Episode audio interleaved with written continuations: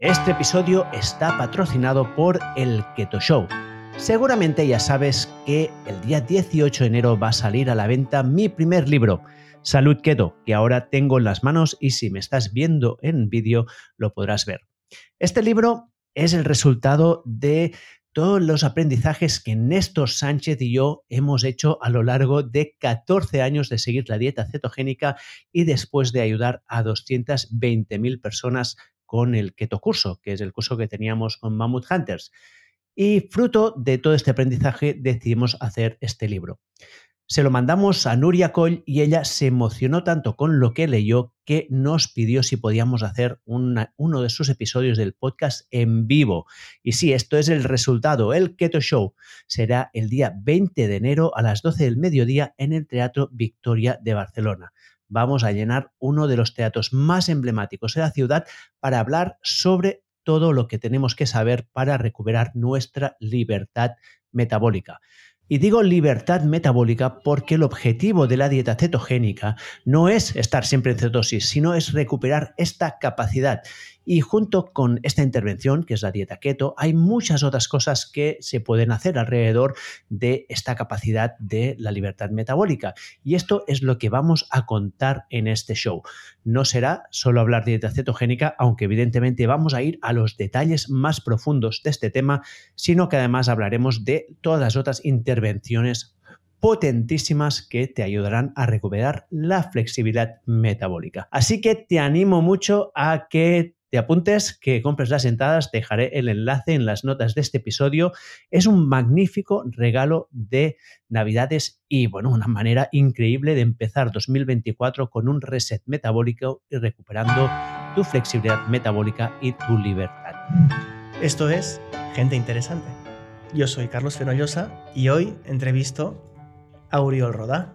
¿Cómo estás, Uriol? Muy bien, Carlos. Un placer estar aquí. Creo que es uno de los pocos casos en los que se puede decir que la persona no necesita presentación y realmente no presentarle. Eh, así que si quieres empezamos. Como tú digas, tú mandas. hoy, mando yo. Hoy mandas tú. Bueno, hoy tenemos este programa especial para bueno, conmemorar el primer año de tu andadura como, pues, como persona que se dedica a la elaboración de contenido, al, al podcast, newsletters que es algo que ya hacías en Mammoth Hunter.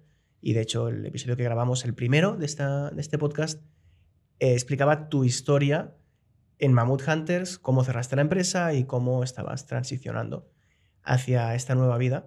Y hoy vamos a recapitular todo lo que ha pasado en 2023 y vamos a hacer balance y vas a explicar los aprendizajes, en qué cosas has cambiado de opinión, cómo es tu nueva rutina y demás.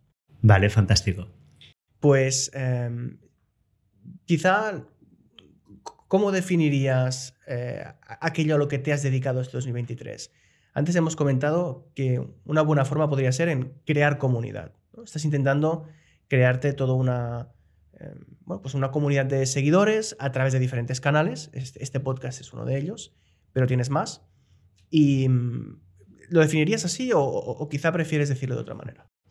Bueno, ¿sabes que es una de las cosas que más me cuesta, desde que me ha costado este 2023 y, y es una cosa que no me he dado cuenta hasta más o menos los, los, últimos tres meses, que es cómo redefino mi identidad.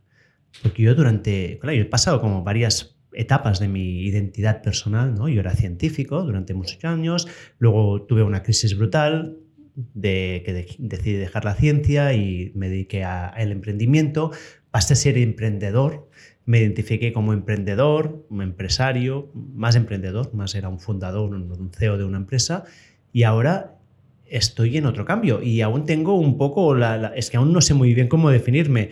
A veces, mira, me acuerdo que el año pasado, en 2023 justamente, claro, eh, hubo una reunión del MBA, de la gente del MBA, que hacía 10 años que habíamos terminado, y yo cuando terminé el MBA, pues terminé con Mammoth Hunters, y como para presentarnos todos un poco, hicimos un pitch de un minuto, ¿no? Y yo me puse delante de la gente que había estado en mi clase y les dije, soy influencer o no, o, soy creador de contenido, o no sé, y, me quedé como medio en blanco y, casi me daba vergüenza porque no sabía cómo definirme a mí mismo.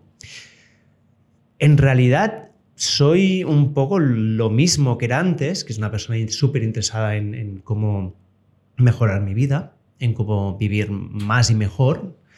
Mejor, el orden sería mejor y más. Y luego también una parte de mí que es cómo me gusta crear un negocio alrededor de esto, ¿no? Y es, ahora estoy intentando hacerlo desde otro ángulo, que es desde la creación de contenido, que era lo último que habíamos hecho en Mammoth Hunters. Pero ¿cómo me defino? Pues sí, acostumbro a decir creador de contenido, pero es una cosa que aún me chirría un poco, aún no me siento cómodo con esta identidad. Yo creo que esto pasa. La palabra, por ejemplo, la palabra influencer tiene tantas connotaciones negativas que no, le gusta a nadie, pese a que en, parte es a lo que te dedicas, ¿no? Porque creas contenido para mm, influenciar a las personas, para aportarles algo que sea interesante para ellos, para que te sigan, para poderlo monetizar. O sea, dentro de este funnel de conversión que al final lo haces porque te gusta y, seguramente si no te diera dinero lo harías igualmente aunque en menor escala, pero esta es, es tu forma de vida, especialmente ahora que ya cerraste la empresa. Bueno, aquí hay un punto, ¿eh? que si, no sé si tienes pensado preguntarme sobre el dinero, pero lo hago a pesar del dinero. Correcto, en los inicios son muy duros y en los inicios lo haces a pesar del dinero, esperando que esto vaya, bueno, pues generando un interés compuesto, como se suele decir, y que a futuro te permita vivir exclusivamente de esto. Idealmente sí, pero aún no estoy lejos, aún no lo he conseguido esto.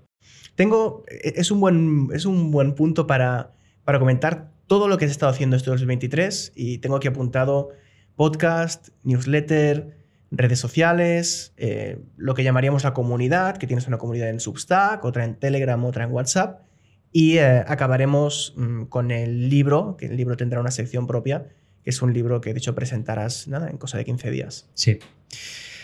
Pues a ver, ¿qué he hecho en mi vida este año? Lo primero es pues escribir mucho escribir muchísimo porque escribo en la newsletter de Oriol, que antes escribía, hasta junio escribía dos artículos a la semana casi, hacía el 3-2 unos viernes y el domingo hacía otro artículo. O sea que tenía una frecuencia bastante alta. Luego dejé de escribir unos dos y pasé a solo uno, un artículo a la semana que alterno artículo largo con un artículo más corto, o sea, el 321, que es el formato tres ideas, dos cosas a compartir y una, una cosa interesante, o sea, va variando, este 321 cada semana es una cosa distinta, lo hago una semana y la otra siguiente hago un artículo largo.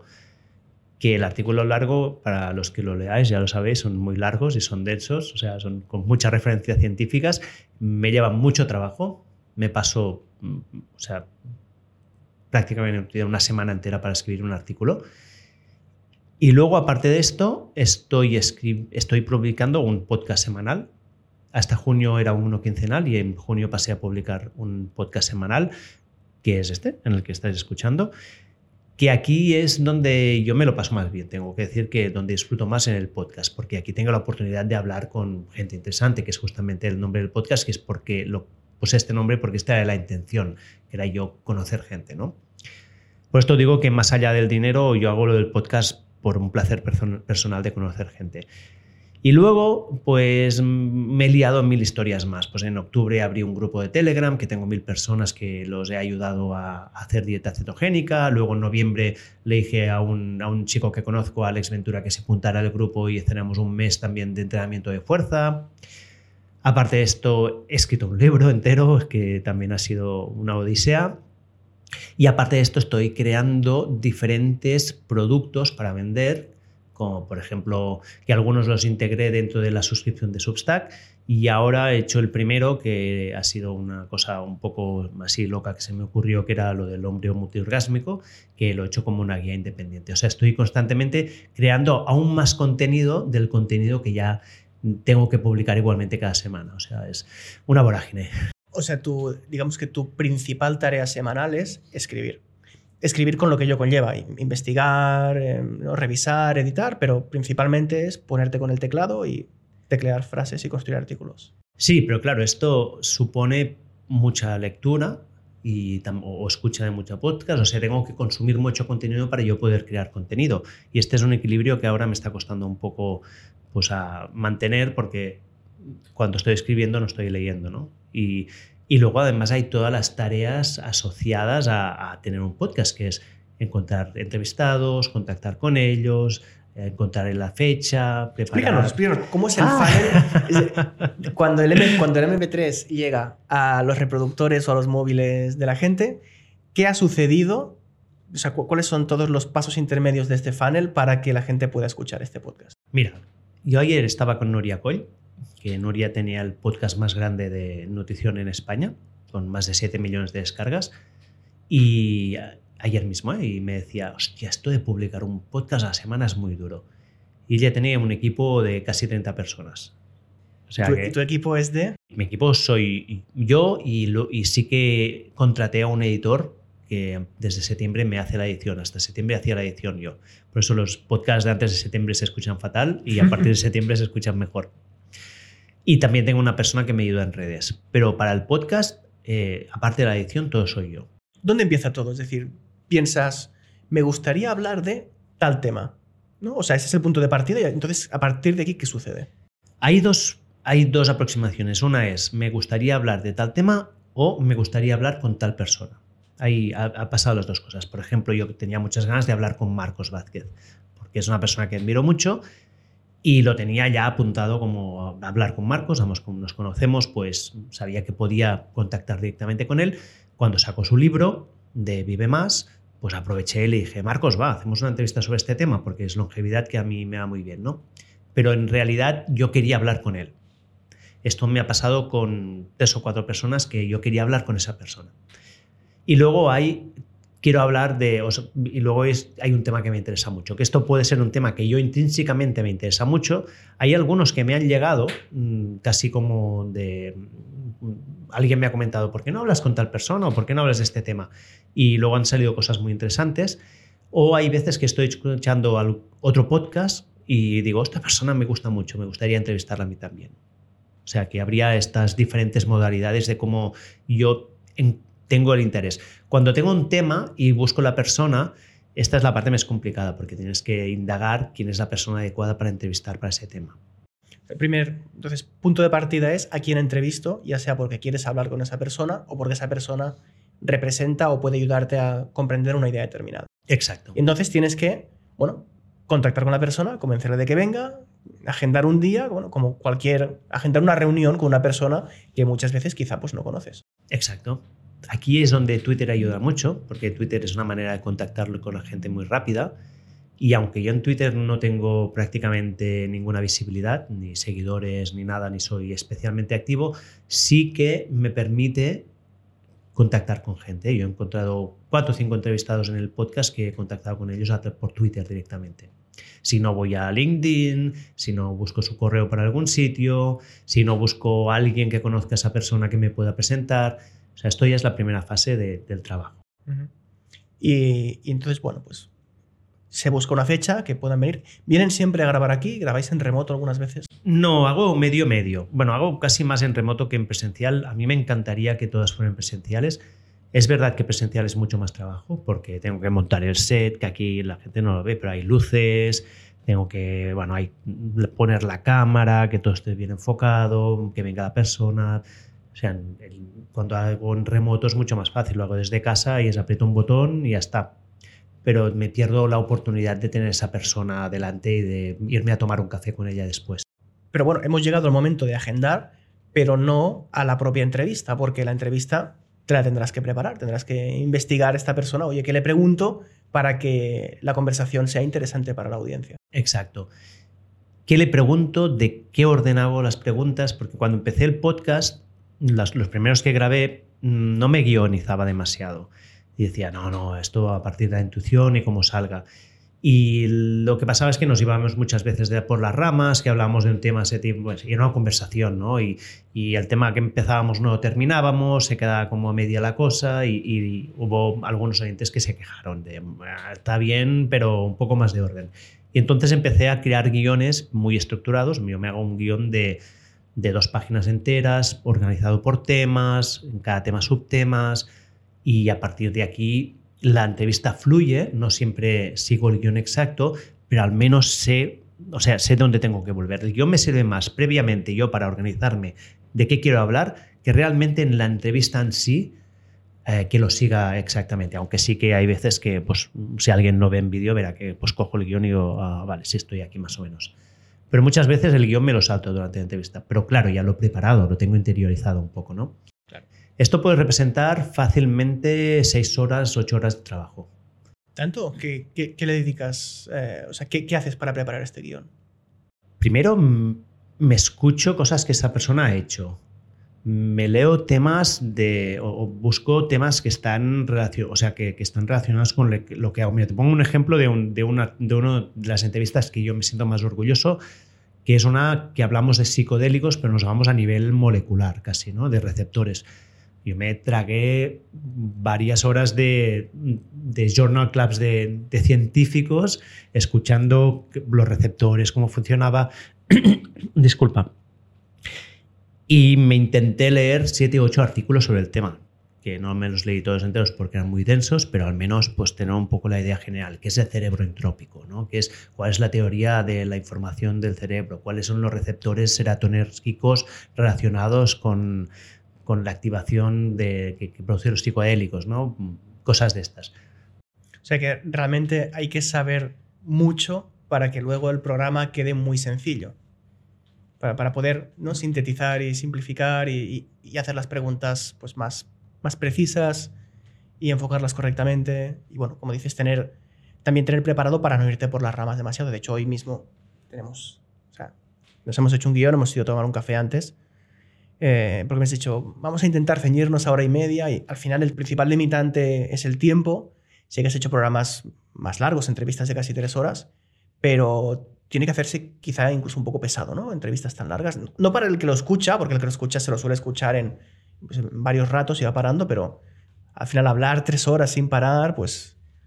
Sí, a ver, yo creo, para mí el, de momento el sweet spot está en la hora y media por mi percepción personal. También yo noto que a partir de la hora y media, esto es variable, ¿eh? depende de la persona, depende del tema, pero en general a partir de la hora y media, cuando he hecho entrevistas de más de hora y media, las dos horas o dos horas y algo que he hecho alguna, a la parte final se hace, yo ya noto que ya está un poco más arrastrada, que el nivel de energía ha bajado, que el entrevistado ya está como un poco más cansado.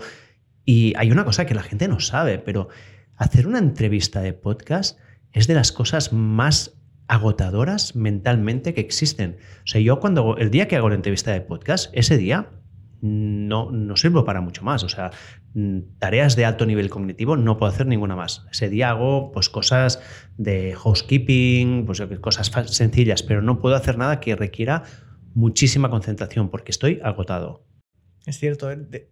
te, te agota todo el azúcar del cerebro y es de estas tareas en las que no es simplemente hablar una conversación tomando una cerveza, sino que tienes que estar en una cierta tensión, tienes que estar alerta, tienes que llevar al entrevistado, una persona que a veces, si tampoco lo conoces personalmente, pues está la, típica tensión personal, ¿no? De, oye, intentar que, quedar bien y que la otra persona quede bien.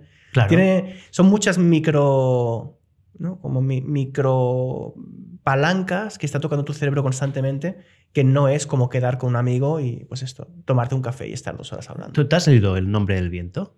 No. ¿No? Bueno, este es un libro de fantasía muy famoso, que hay un tipo de magia que, que la magia consiste en estar muy enfocado en algo y el gran mago es la gente que... son gente que es capaz de partir su atención en, como varias cosas, ¿no? a la que mientras mantenga como la atención y la creencia de una cosa, pues esa cosa se mantiene, pero a lo mejor tiene que mantener cuatro cosas pendientes, ¿no? Pues un poco es el alar, ¿no? Que se dice en el libro ese. Pues un poco cuando, cuando estoy grabando el podcast es un poco esto, tengo que romper mi atención en varias áreas. Por ejemplo, ¿eh? aquí la gente que está, pues que, que nos vea en vídeo, hay, por un lado, esto que he levantado aquí, que esto es la, grabadora, ¿no? Que cuando estoy grabando, pues voy mirando que los niveles de sonido de tanto del entrevistador como el mío más o menos se mantengan. Luego la gente no lo ve, pero allí hay una pantalla que, es como el monitor que de vez en cuando voy mirando para que el, todo, todo bien enfocado. Luego que el guion que estemos siguiendo, pues que, estemos hablando, se enseña más o menos al guion.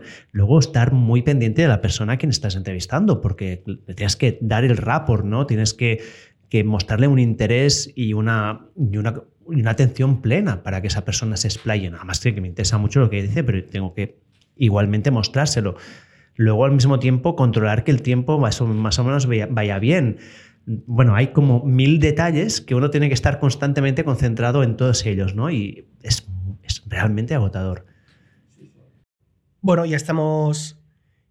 Hemos acabado de grabar el podcast. Eh, apretas el stop, te despides de la persona. Pues igual, si tiene más tiempo, tomas un café o no. O si está cada uno en su casa, pues Mm. cada uno se va a hacer otras cosas. Y tienes un fichero de vídeo y tienes un fichero de audio. Y ahí con esto hay que sacar un MP3 y unas notas del episodio. Mira, ¿cómo lo las notas, las notas, es un tema interesante. Antes hacía dedicar muchísimas horas a la producción de las notas. Me volví a escuchar el podcast entero, iba tomando notas de los momentos importantes y tenía terminaba como lo que yo llamo un timestamp, la- las notas de tiempo de todos los, los temas tratados. Esto lo he dejado de hacer, por ejemplo, porque es que no, no podía. O sea, iba tan agobiado de tiempo que pensé, ¿cuál es la tarea que hago que se lleva más tiempo, que menos valor ah, real está aportando a la gente? Y me di cuenta que esto tampoco hay tanta gente que se lo mire al final. Hay alguno que sí que se lo mira, pero la mayoría no se mira eso. Y a, a mí me llevaba esto, pues, tres horas más de trabajo, Tres horas. mínimo. ¿Te has planteado usar herramientas de inteligencia artificial para que te lo hagan automáticamente? He probado alguna y no, No va muy bien. No, no, no, no, no, no estoy satisfecho con ellas. Pero bueno, esto evoluciona tan rápido que dentro de seis meses a lo mejor sí que hay una, ¿no? Pero yo lo probé de momento y no. Aparte de que era caro. Porque un podcast de hora y media, pues a lo mejor tengo que pagar 50, 100 euros para que me haga esta tarea. Y Wow, claro, si es caro, tengo sí. cuatro podcasts al mes, pues Eso es lo que te costaría una persona prácticamente. prácticamente. Vale, y, y la edición del, del propio audio y del vídeo, a veces pues estás grabando y alguien tose y lo cortas o hay que parar un momento por cualquier historia. Sí, lo mismo. Antes, cuando hacía esta edición donde ponía los timestamps, las notas de tiempo, pues decía cortar en 3.34 hasta 4.23. Y esto ya no lo hago, ahora se lo paso al editor. Esto es otras cosas que me he simplificado la vida, le paso al editor. Edición mínima. Si alguien, pues sí que ha habido un momento que eh, esto no se verá, evidentemente, pero yo- habíamos puesto la calefacción, hacía mucho calor, me he levantado, he parado el- la calefacción y me he vuelto a sentar. Esto se cortará. Esto lo hace el editor. Mm, No cortamos nada más. A menos que el entrevistado me pida que corte algo. Que hay veces que un entrevistado me ha dicho, uy, uy, uy, aquí me he liado, hay justamente esto que eh, no lo he dicho bien, por- córtamelo, por favor. Y esto también se lo digo al editor. Hay un más o menos en el minuto 40 que dice que corte este trozo. Pero esto ya también lo he pasado todo. Me gustan los podcasts poco producidos. No es necesario que un podcast esté muy producido, muy editado para que quede bien. Sí que es verdad que en Estados Unidos están como los dos extremos, los podcasts que están ultra producidos y los que están cero producidos, o, o creemos, aparentemente están cero producidos, que es como el maquillaje, ¿no? que el bueno es el que no se nota, pero los, pues, las típicas entrevistas del ex Friedman de tres horas y tal, parece que están ahí, parece realmente que están las tres horas hablando. Y luego en el otro extremo, pues los podcasts de 45 minutos, una hora, que pues o es una entrevista o es un tipo leyendo. Bueno, estos que son como de narrativa, casi como un audiolibro, Sí. Que aquello tiene que estar súper producido, seguro. Sí, sí, bueno, los típicos de Gimlet Media, ¿no? Sí, sí, que son edición pura o, o- o This American Life, ¿no? El, el gran ejemplo de, de podcast producido. Sí. Muy bien, pues ya tenemos el fichero final, lo subes, se cuelga en, pues bueno, se- aparece en Spotify, Apple Music, todos los lectores de feeds. Eh, ¿Haces algún tipo de promoción después? Normalmente lo que hacía, cuando hacía también todas estas notas de tiempo, es identificar fragmentos para luego poner en redes sociales. Lo que pasa es que yo identificaba como siete o ocho fragmentos por episodio y luego solo terminaba publicando uno en redes sociales. Y, de- y esto también lo he dejado y ahora la chica que me ayuda con redes lo hace ella. Ella se escucha luego el podcast y dice este fragmento, ¿no? Sí que si hay alguno que yo cuando estoy grabando digo, ostras, esto ha quedado fantástico, se lo digo pero también esto me lo estoy sacando. Es que al final me, me he tenido que ir sacando muchas cosas porque es que iba hasta aquí, o sea, estaba ahogadísimo. Llegó un momento que es que no podía, llegaba el domingo por la tarde y no tenía escrito el artículo y estaba corriendo terminando el artículo, era el jueves por la noche, no había publicado el podcast, iba terminando a última hora y claro, esto no es muy sostenible. O sea, tenías realmente más trabajo que cuando tenías la empresa. Un trabajo quizá diferente, Sí, pero. sí, sí, sí. Y un nivel de estrés también, un- unos deadlines autoimpuestos. Sí, a ver, el, esto es una de las cosas que me he dado cuenta este año, que es que tengo más trabajo ahora de lo que tenía como CEO de Mammoth Hunters, porque antes tenía un equipo que hacía la mayor parte de las cosas por mí. O sea, estaba muy apalancado en mi equipo. Mentalmente, o sea, a nivel de estrés, no. El estrés que tenía con Mammoth Hunters era muy superior al que tengo ahora, porque allí tenía muchos más problemas de los que tengo ahora. Ahora mis problemas son muy pequeños, ¿no? Al final, eh, lo, a ver, lo peor que podría pasar es que no publicara un, episodio el día que toca. No es, no, no es un gran problema esto en la vida, ¿no? Antes tenía pues, que pagar nóminas, tenía clientes que, tenían, que habían pagado que tenía que responder, si se rompía la app pues había una crisis, tenía que pensar que, cómo hacer crecer la empresa, luego cómo evitar que se cerrara y finalmente cerrarla, o sea que esta fue una parte, había mucho estrés, ahora mis estreses son mucho más pequeños y se nota mi vida y yo vivo mucho más tranquilo. Pero el volumen de trabajo que tengo es muy superior. También es verdad que es una tendencia muy mía que yo voy a máximos, me gusta ir a máximos siempre con las cosas, no, no las hago a mínimos, no, no, no hago lo mínimo y ya está, hago mm, lo mínimo más 10 veces más. Y luego pues empiezo, hago muchísimo y luego me doy cuenta que el 80% de lo que estoy haciendo no es necesario, entonces voy reduciendo, pero solo puedo saber una vez lo he experimentado suficiente como para tener este conocimiento. Previamente siempre voy a máximos. Es una tendencia personal que tengo. Bueno, y creo que también es, es la correcta, porque para saber qué puedes recortar, tienes que tener primero toda la fotografía y tienes que haber hecho el esfuerzo enorme para decir, vale, pues bueno, haces un pareto, ¿no? ¿Cuál es el 20% de tareas que me dan el 80% de Sí, beneficio? podría ser un poco más inteligente y preguntárselo a gente que ya ha pasado por ese proceso y ahorrarme yo tener que hacerlo, pero no, esta parte me falla un poco. Bueno, bueno, aquí ya sabes que discrepamos en si uno puede aprender de los errores de los demás o no. Sí, es verdad. Ah, ¿Alguna cosa más que quieras comentar del podcast? Que si no pasaremos a la newsletter, que también me interesa. No, el mucho. podcast, aunque digo que es mucho trabajo, para mí es, ha sido el placer más grande este año. ¿eh? O sea, yo me lo he pasado genial y si hay una cosa que no dejaría de hacer, si tuviera que se- seguir con una sola cosa, seguiría con el podcast. Pese a que sea quizá lo más difícil de monetizar. Pese que es la donde tengo menos audiencia, es lo más difícil de monetizar, sí, igual. Sí, lo harías como hobby si, fuera, si hiciera falta. es que me lo paso súper bien. o sea, conocer, o sea, he conocido gente que, que me he quedado con la boca abierta. Digo, wow, esta es... O sea, es que, mira, hace- la semana pasada, no, el- mira, el podcast que sale hoy, mañana, hoy es jueves, ¿no? Estamos grabando jueves, mañana viernes, es con un tío que se dedica a reintroducir el bisonte salvaje europeo en Iberia. O sea, una cosa, pero cuando empiezas a rascar, lo que está haciendo es un, tiene un potencial de impacto que es descomunal.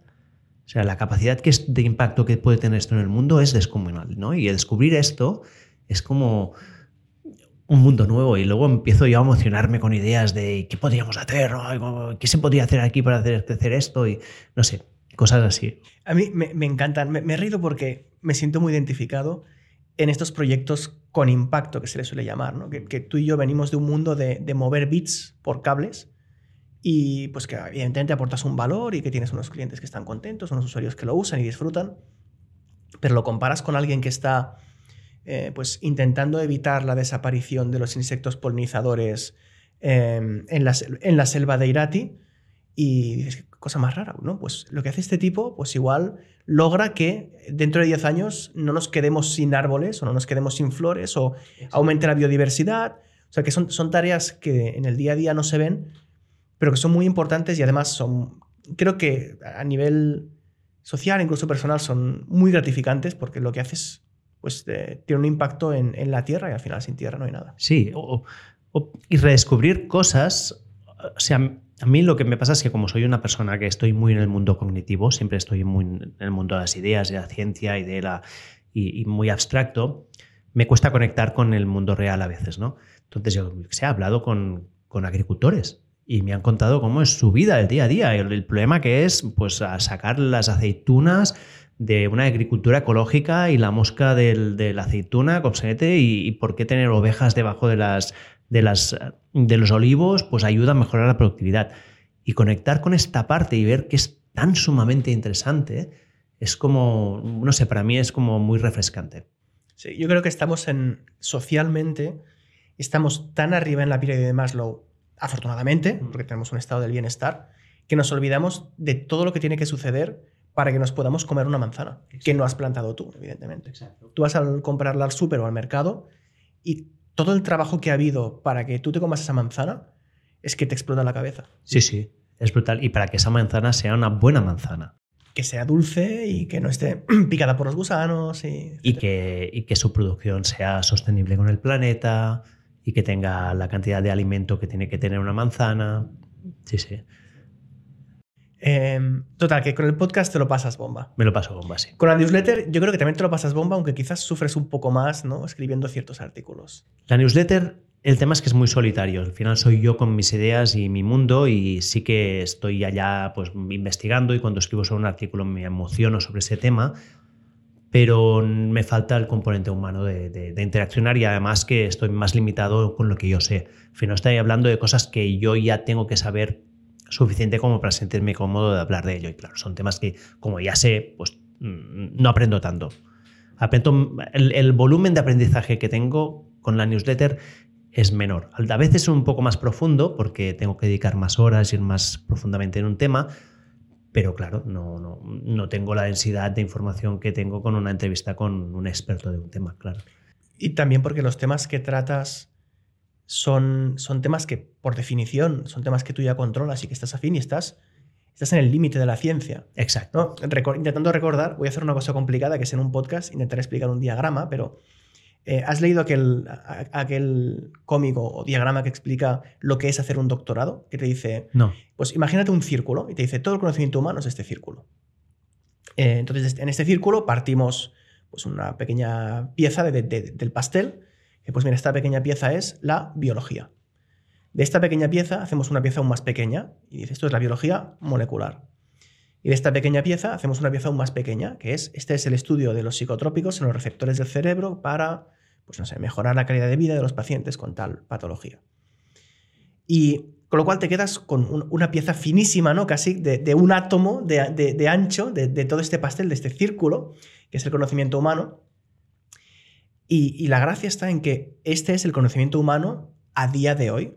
¿Cómo avanza el conocimiento humano? Pues el conocimiento humano avanza en que alguien que está estudiando esto, que es extremadamente concreto, consigue que esta pieza súper pequeña del pastel le salga como un granito nuevo, ¿no? Y este granito nuevo es conocimiento que ha adquirido la humanidad gracias a que un doctorando o un postdoc ha descubierto una cosa nueva que antes no se sabía.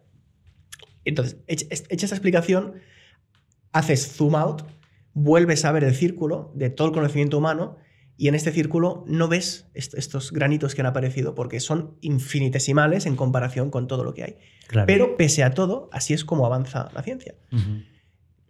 He hecho este símil porque en la newsletter tú lo que haces es a nivel personal o incluso, bueno, tú ya al final recordemos que tú tienes un doctorado y un nivel de conocimiento es muy importante. No creo que el objetivo de la newsletter sea descubrir cosas nuevas en el conocimiento humano, pero sí quizá descubrir cosas nuevas para ti. Con lo cual, el círculo, en vez de ser el círculo de todo el conocimiento humano, sería el círculo del conocimiento que posee Uriol. Y en este ámbito, tú ya estás muy al extremo. Entonces, lo que estás haciendo es, haces dos cosas, ¿no? Aprender más sobre algo que ya sabes para llegar hasta el límite de este conocimiento humano, pero creo que lo, lo que me decías es que es muy gratificante cuando en vez de ampliar en, en profundidad, amplías en amplitud. ¿no? Exacto. Y te abres a otros trozos de tarta, de otros ámbitos del conocimiento en el cual cualquier concepto para entendernos de primero de carrera o incluso de primero de primaria te viene de nuevo y te abre un mundo nuevo y, y es como decir, wow, no estoy a un nivel de detalle súper científico del receptor molecular, de, ¿no? de- de- del LSD, etcétera, sino que me están explicando que hay un tipo introduciendo bisontes. ¿Así? Hay gente que se dedica a esto. ¿Y por qué, no? ¿Y qué haces? Y es esta sensación de pues como de cuando eras pequeño, de descubrir algo que se te abre un mundo nuevo y pensar, wow, te quitas la venda de los ojos. Exacto, sí, sí, es así. Yo no sabía que esto existía y hay miles de personas, millones que en el mundo, que se dedican a esto.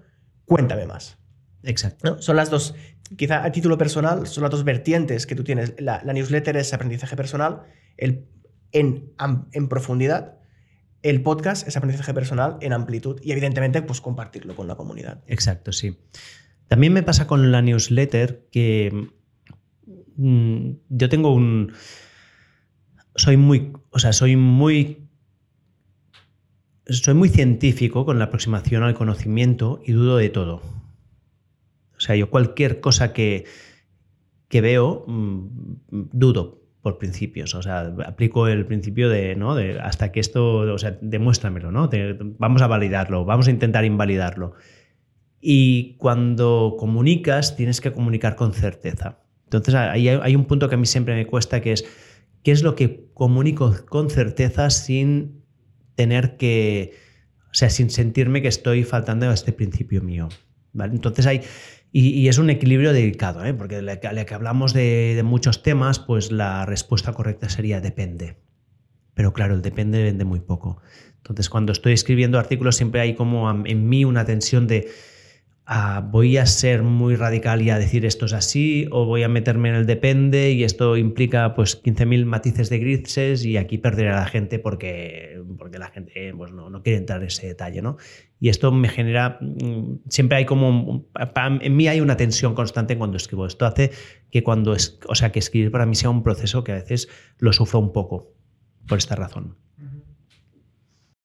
¿Cómo, vuelvo a la idea original de que estás creando comunidad.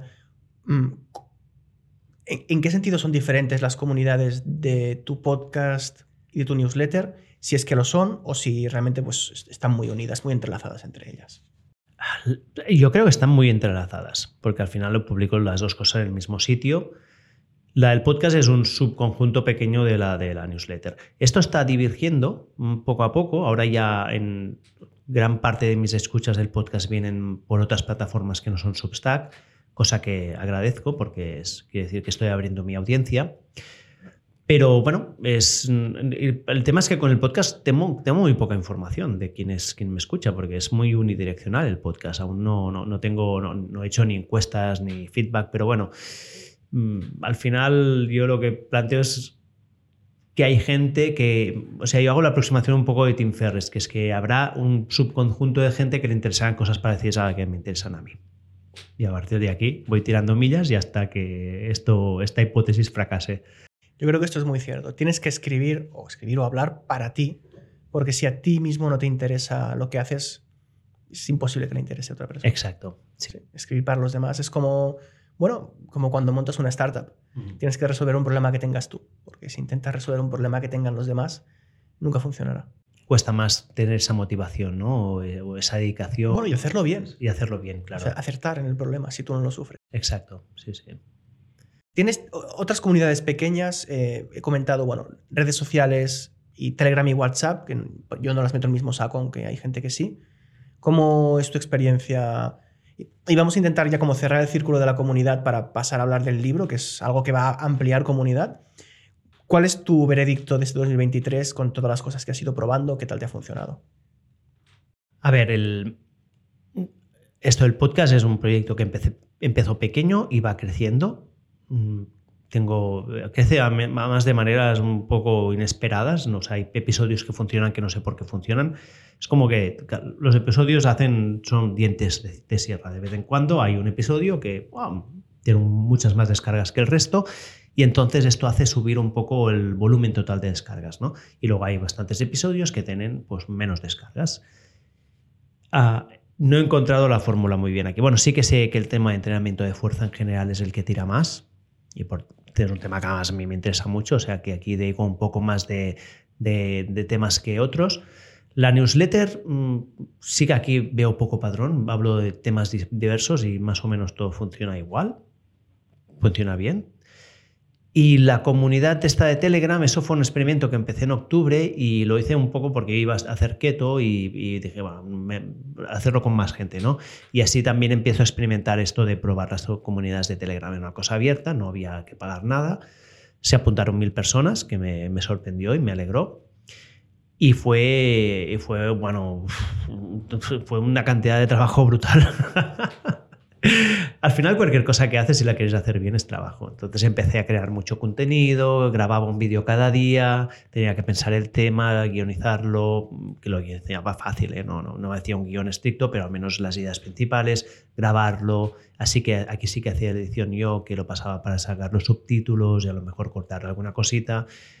Fue mucho trabajo, lo que esto sí que lo aproveché para crear una estructura de un curso que voy a publicar, un audio curso, publicaré un audio curso sobre dieta cetogénica. Que mi idea original era que saliera al mismo tiempo que el libro, no he llegado porque tengo demasiadas cosas, pero ya tengo el 80% del curso hecho. Entonces aproveché ese volumen de trabajo tan alto que me veía la comunidad para yo también, ah, para tener una obligación para hacer esto que si no, no lo hacía. Y luego con Alex Ventura, que es quien conocimos la segunda parte con, de entrenamiento de fuerza, pues lo mismo, hemos grabado todo un contenido que también irá a un programa de cómo optimizar la ganancia de fuerza, que también es un tema que como me interesa tanto, pues quería también sacar un producto de esto. Así que he aprovechado estas oportunidades para ponerme más trabajo que me servirá para el futuro de alguna manera, ¿no? Pero bueno, todas las comunidades, sinceramente, yo tengo una comunidad como la tiene Nuria o como tiene gente que tiene grupos de Telegram y los está gestionando. esto sí que es mucho trabajo porque debes de estar cada día allí contestando a la gente que, está, que se ha apuntado. Y claro, es, esto es una dedicación muy casi prácticamente plena. Sí, claro, tienes que no solo moderar un foro de miles de personas, sino dar respuesta, porque tú eres el profesor y los otros son los alumnos y te van a preguntar. Idealmente, la, la, comunidad en sí misma tiene valor, o sea, la gente se responde entre ellas. Yo estoy en otras comunidades. Estoy, por ejemplo, en la comunidad de Víctor Correal, que se llama No es Asunto Vuestro.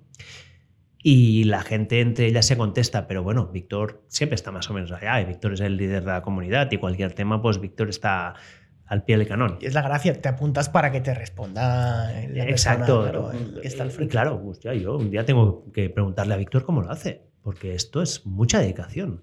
Yo creo que su secreto será el mismo que el de Nuria. Que es tener un equipo. Tener un equipo. Y que respondan por él. No hay magia con estas cosas. Sí, porque si no. Vale, antes de hablar del libro, que es una, bestia totalmente diferente, eh, ¿cómo monetizas podcast, newsletter, redes, comunidades? O sea, ¿qué pinta tiene tu cuenta de resultados? A ver, monetizo mal para tener el volumen que tengo. ¿Cuál es tu estrategia de monetización? Mi estrategia de monetización es ir probando cosas a lo loco. Ahora mismo estás con, un pro, ¿no? sí, sí, sí. a ver, eh, he ido experimentando. No, no moneticé nada hasta marzo, abril, porque estaba en una primera fase de exploración. Y a partir de entonces sí que pues, ha habido una parte importante de la monetización que ha venido por patrocinadores a mí me ha patrocinado, los más grandes han sido Nuria Coy mismo, me ha, patrocinado varias cosas y luego yo busqué a un patrocinador que era Elevadesk, que son los, los escritorios elevables, porque era un tema que yo tenía muchas ganas de tener uno y dije, buscaré un patrocinador que me regale una de esa y lo conseguí. Pero es, de nuevo, o sea, a mí no me vienen los patrocinadores espontáneamente de momento, a lo mejor algún día me vendrán, tengo que ir yo a buscarlos, ¿no?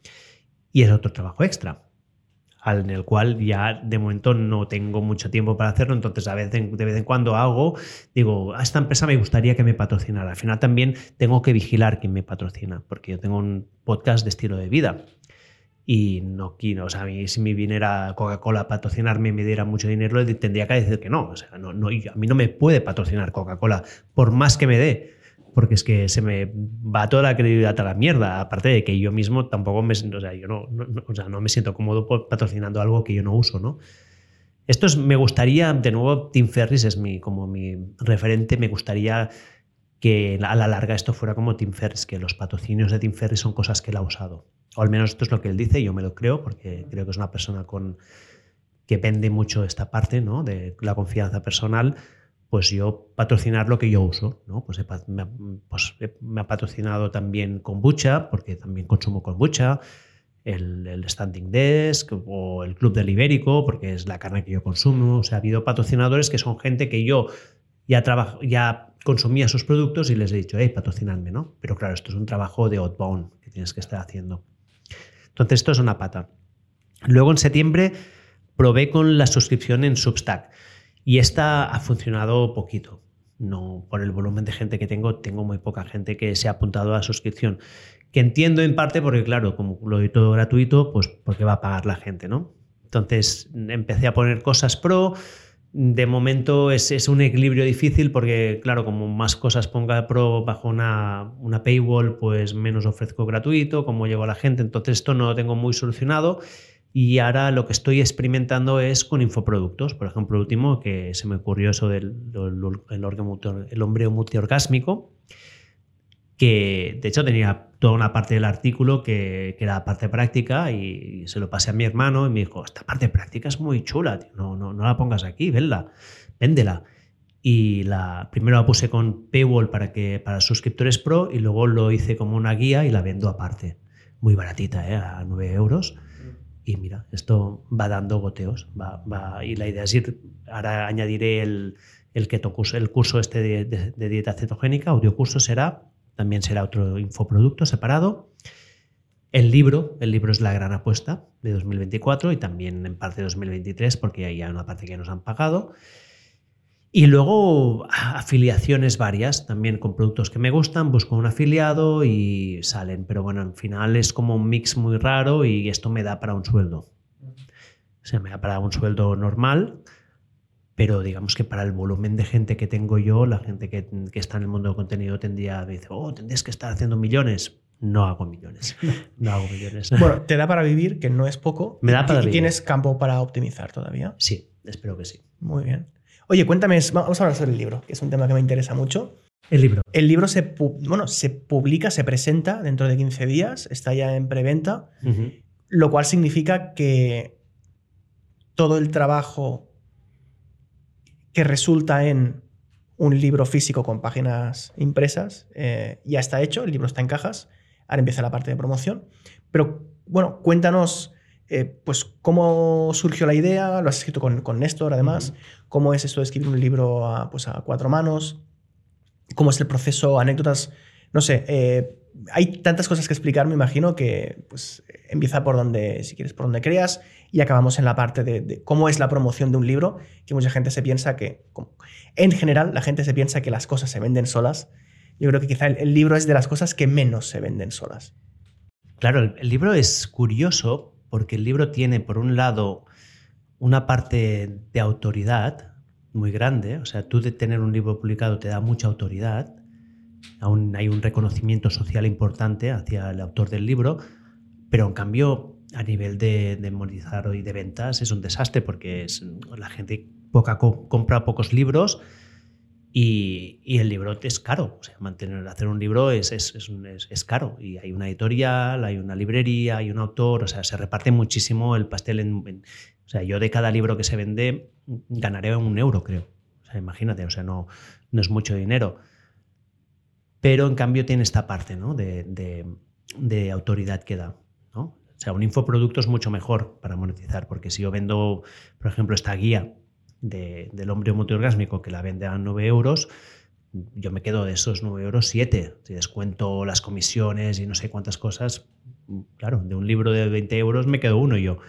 Se, produce la, increíble paradoja de que para vender pues, infoproductos o para que la gente se suscriba a tu premium, siempre ayuda que seas el autor de un libro, pero este libro no es lo que te da de comer. Lo que te da de comer son los otros trabajos eh, o los otros productos que puedes monetizar gracias a que tienes un libro. Exacto, exacto. Entonces, el libro, el libro ha sido una... Que, por cierto, déjame hacer un inciso rápido, si me permites, que es, comprate el libro en preventa, por favor. Alevo la cámara allí. Porque, y os cuento el secreto que esto nos lo dijo la editorial. Uriol, ¿cómo se titula el libro? Porque hemos entrado a saco. Sí, sí, no he dicho ni cómo se explica, explica el título, por favor, y de, y de qué va. Vale, el libro se llama Salud Keto. Y como dice el libro, va de dieta cetogénica, que casi que ahora yo lo tendría que, tendría que, creo que con el nombre aquí casi que nos equivocamos porque el libro, el libro va de cetosis, que es el estado nutricional, el estado metabólico que te metes cuando estás haciendo la dieta cetogénica. ¿Vale? Pero eh, digamos que esto es una de las cosas que, que contamos bien en el libro, y es que, a ver, ¿por qué hemos hecho este libro? Hay varias razones. La primera es porque hay, hay mucha desinformación sobre la keto. ¿vale? La keto es una dieta que ya lleva muchos años, de, que está en auge. Es curioso porque yo cuando salió pensé que sería más una moda pasajera, pero realmente es tan efectiva y tan potente que ha perdurado. Pero al mismo tiempo es una dieta que, que rompe con muchos de los rompe con muchas de las preconcepciones que tenemos hoy en día sobre la nutrición, ¿no? hasta el punto que hasta que la gente cuando alguien está en cetosis pues cree que, tiene, que, está, que está mala. Se asocia la cetosis con, con, enfermedad, porque es verdad, cuando estás enfermo tienes cetosis, pues que lo estás porque tu cuerpo necesita ese estado justamente para salir de la enfermedad, ¿no? Pero, pero hay, tiene que romper muchos mitos. Entonces hay, hay por un lado mucha gente que defiende la dieta cetogénica sin realmente saber qué es la dieta cetogénica, qué es la cetosis de verdad, y que son maximalistas, dicen que esto lo cura todo y no es verdad, no es verdad. Y luego están todos los detractores que, que eximen muchísimos argumentos que son, que son absurdos cuando te metes un poco en la fisiología, ¿no? Como, no, es que la dieta cetogénica dice que no tienes que contar calorías y que no tienes que estar en restricción calórica. O sea, es una tontería absoluta. O sea, es que la cetosis es el estado natural para estar en restricción calórica. O sea, es como justamente van juntos, ¿no? Entonces había, veíamos que había esta gran falta de información, de información científica fidedigna, que, y, que aunara pues, un poco las diferentes visiones y que diera un contexto de, cuáles son los, cuándo es útil utilizarla y cuándo no. Y luego había una parte muy personal, y es que para mí y también para Néstor, la dieta cetogénica ha sido transformadora en nuestra vida, en muchos aspectos, ¿eh? tanto a nivel de salud. Yo la primera vez que hice dieta cetogénica fue en 2012, que estaba, había terminado el primer año de MBA, había engordado 7 kilos, estaba medio deprimido, me fui a California, porque mi mujer vivía en California, a pasar el verano, y Néstor me dijo, prueba esto y a ver qué tal. Y bueno, yo, empecé a trabajar en una startup allí porque estaba haciendo unas prácticas de verano en una startup que tenía que estaba en, Stanford, estaba en, Silicon Valley propiamente dicho, yo vivía en el norte, en, Berkeley, que estaba a una hora en coche, ¿no? Y para evitar los del tráfico, yo me levantaba a las 5 de la mañana para llegar a Stanford a, a las seis y media, para no tener el, pues el, los, las traffic jams que se montan allí en, en hora punta, ¿no? Y, empecé a seguir la dieta cetogénica y de golpe me encontré que me estaba levantando a las 5 de la mañana con un nivel de energía que no había tenido en mi vida. Perdí todos los 7 kilos que había ganado el MBA, los perdí. Pues que luego me iba a la tarde a entrenar al gimnasio y hice las paredes de escalada más duras de mi vida. O sea, yo el último día de, marcharme de, San Francisco, justo antes de ir al, al, al aeropuerto, me fui al gimnasio porque tenía una vía 7A que era mi primera vía de 7A, que me faltaba un paso. Y me fui, hice la vía y me fui a, y me volví a Barcelona. O sea, esa para mí fue el como culminar eh, ese estado me permitió llegar a unos niveles de rendimiento que yo no había tenido en muchos años. O sea, descubriste que la, que la, la dieta cetogénica rompe con el estereotipo popular de la palabra dieta, que lo asocias como a un periodo transitorio en el cual adaptas tu alimentación, que vas a estar más débil porque comes menos, pero bueno, lo haces por bajar peso. En tu caso fue el contrario. Claro, es que esto es la absurdidad.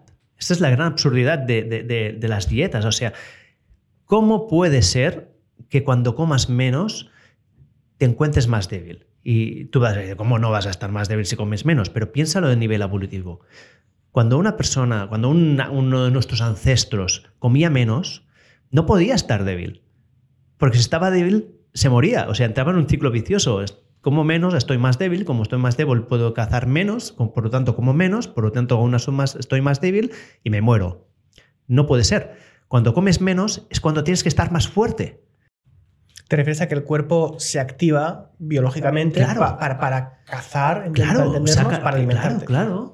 Porque, porque además la escasez, lo digo bien, escasez, es el, es el estado natural, del, de- es, es donde estamos en naturaleza. o sea, todos los animales viven en escasez. Esto de la abundancia de comida tiene 50 años de historia. 50, ¿eh? Como seres humanos tenemos varios millones de años de, trayectoria. Como seres humanos modernos, al menos 200.000 años. O sea que no puede ser que el estado natural nos genere, o sea, la situación natural, la situación natural de tener hambre, porque antes se pasaba hambre casi constantemente, genere debili- debilidad. No puede ser, porque no existiríamos como especie, especie. Nos habríamos extinguido. Entonces, esto es el primer gran paradigma que se tiene que cortar, que es tú puedes estar en restricción calórica y estar al 110% de tu rendimiento. Fíjate que ahora me estás hablando de restricción calórica y por extensión, si quieres, de ayuno intermitente dentro de la dieta keto. ¿Cuál es la relación entre, entre estos tres conceptos? Toda. O sea, la, la cetosis es el estado fisiológico que se activa cuando estamos en restricción calórica. Cuando tú no te entra alimento de fuera, lo que va a hacer tu cuerpo es activar las reservas de grasa de tu cuerpo para utilizarlas como energía. Nuestro cuerpo es ahor- ahorrador. Mientras llega energía de fuera, las reservas que tenemos están allí sagradas y no se tocan. Y si puede ampliarlas un poco, mejor. Porque a lo mejor la semana que viene no hay comida. Pero al que no llega comida, dices, bueno, pues te toca usarlas, ¿no? Pero tenemos la, la energía la tenemos en, dos sitios. La tenemos en la nevera y en el congelador. La nevera es el glucógeno hepático y muscular que tenemos, que es la energía en formato de carbohidrato, ¿vale? Tenemos medio kilo en el cuerpo de, esta, de, de- glucógeno. Esto te da energía para si tienes que salir a cazar, una hora, una hora y media, más máximo. Esta es la energía que tienes en glucosa. La energía que tienes en grasa, depende de cada persona, pero se estima que como mínimo hasta los que están más delgadas tienen 30 días de comida en grasa en su cuerpo. O sea, podrían estar 30 días sin comer absolutamente nada y, y no morirían. Y no Otra cosa es que morirían. se encuentren bien o mal, pero Exacto. no morirían. Y no morirían. 30 días. Esto de una persona delgada, ¿eh? De hecho, hay un caso de un, de un señor que estuvo un año sin comer. Era un señor muy obeso y estuvo un año entero sin comer. Sí, Vivi- bueno, hay casos de, de gente que le hacen la operación de balón gástrico y le dicen a partir de ahora vas a comer, es que no vas a tener hambre. Y, es- y son gente que creo que no comen cero, pero quizá ingieren 300 calorías al día, 400, y evidentemente no mueren. Lo que hacen es adelgazar. Claro, porque tenemos una cantidad casi infinita de energía en forma de grasa. Pero esta energía está en el congelador, ¿vale? El congelador, tú no te puedes comer la comida directamente del congelador, porque está muy dura, ¿no? Tienes que descongelarla previamente. Pues la cetosis es este proceso de descongelar la energía de alguna manera.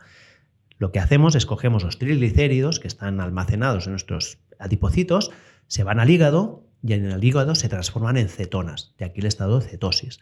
Y las cetonas es el alimento que puedes, o sea, que se puede utilizar para tu corazón y sobre todo para tu cerebro, porque nuestro cerebro está, está, está aislado del resto del mundo por, lo- por la barrera hemoencefálica, ¿no? Es una barrera que limita muchísimo lo que puede entrar en el cerebro y las grasas no entran. Pero en cambio las cetonas sí que entran. Claro, yo tenía entendido que el cerebro consume sobre todo azúcar. ¿Qué tipo de molécula es? Bueno, primero, si esto es cierto o no, o es un mito popular. Sí, sí, sí, sí, siempre consume. Azúcar siempre consume. De hecho, nuestro cuerpo es capaz de generar azúcar a, través de- a partir de la grasa con la gluconeogénesis. ¿La cetona qué tipo de molécula es? La cetona es, es una molécula muy pequeña. Es, eh, es un- podemos decir que es- sería como un equivalente al, al azúcar para el cerebro. El, el cerebro puede consum- consumir o glucosa o cetonas. Son los dos alimentos que puede consumir el cerebro. Y el lactato también. De hecho, el lactato también es un gran alimento del cerebro. Y de hecho, los receptores de lactato son los mismos que los receptores de, de cetonas. Y por eso cuando tú haces ejercicio y generas lactato, aumentas la, tu capacidad de, de absorber cetonas en el cerebro. ¿Lactato tiene que ver con el ácido láctico y con las agujetas? Sí, bueno, tiene que ver con el ácido láctico, con las agujetas no, porque lo de la- que las agujetas son ácido láctico no es verdad. ¿Ah, sí? Esto es un mito. O sea, las agujetas son microlesiones musculares que nos generan dolor, pero que se generan cuando también se genera lactato, Sí, porque el lactato se genera cuando estás trabajando a altas intensidades. Pero no es el lactato el que te hace las Hay una correlación, pero no es causa y efecto. Exacto. Entonces, esto, o sea, todos estos conceptos, el, ¿cómo, habéis construido el libro? O sea, ¿qué, ¿qué historia quiere explicar el libro o qué mensaje quiere explicar el libro? El mensaje del libro es que la dieta cetogénica nos permite recuperar este estado metabólico, que es uno de nuestros estados metabólicos óptimos, no es el único, que es el de cetosis, que es el, estado metabólico que nos permite activar las grasas y, crear el contexto metabólico que nos permite perder peso y estar en restricción calórica, pero que también es un potente anticancerígeno, que es un potente, es uno de los neuroprotectores más potentes que hay. De hecho, se está viendo que tiene el potencial de revertir procesos de neurodegeneración, de Alzheimer, por ejemplo. Esto es muy potente. ¿eh? Y pero es un estado natural que, es que, en el mundo que vivimos no, no sucede porque vivimos en un mundo que no es natural. Porque aquí es siempre comida abundante, la comida que hay es muy rica en carbohidratos, mientras que la comida del mundo real de la naturaleza no es tan rica en carbohidratos, porque el carbohidrato es perecedero y hay mucha competición siempre por el carbohidrato.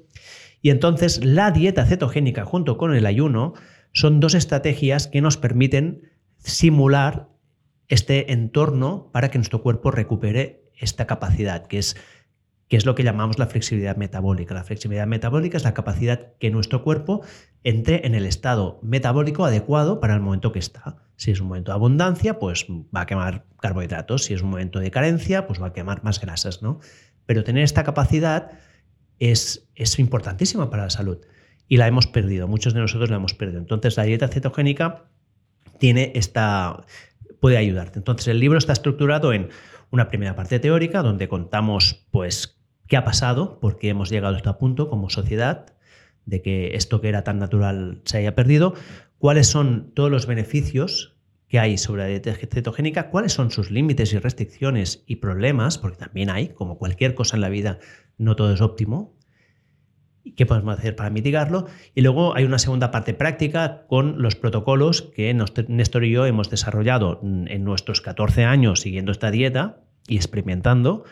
Y además, como creamos un curso en su momento de dieta cetogénica en Mammoth Hunters, que pasaron 220.000 personas, pues hay un poco más de experiencia también allí. ¿no? no está mal para, para, ser un, para hacer un estudio científico con 200 y pico mil personas. Exacto. Entonces, y, estos son los que hicieron el curso gratuito, de, que, hicieron el curso de pago, que teníamos una, una relación más directa, había ah, casi 15.000 personas. Entonces, todo este conocimiento acumulado, que yo creo que hace que Néstor y yo seamos las dos personas de España que de las dos que sabemos más de este tema, pues nos planteamos dijimos, es que no, no puede ser que falte un, un, sitio, habíamos hablado de todo esto de forma dispersa, artículos aquí, artículos allá, habíamos aprendido cosas, pero decidimos ponerlo todo junto en un solo libro para que fuera un poco una, una guía de referencia, un sitio de fiar, porque estaba todo basado en ciencia, donde ponga esta intervención en el sitio que le toca.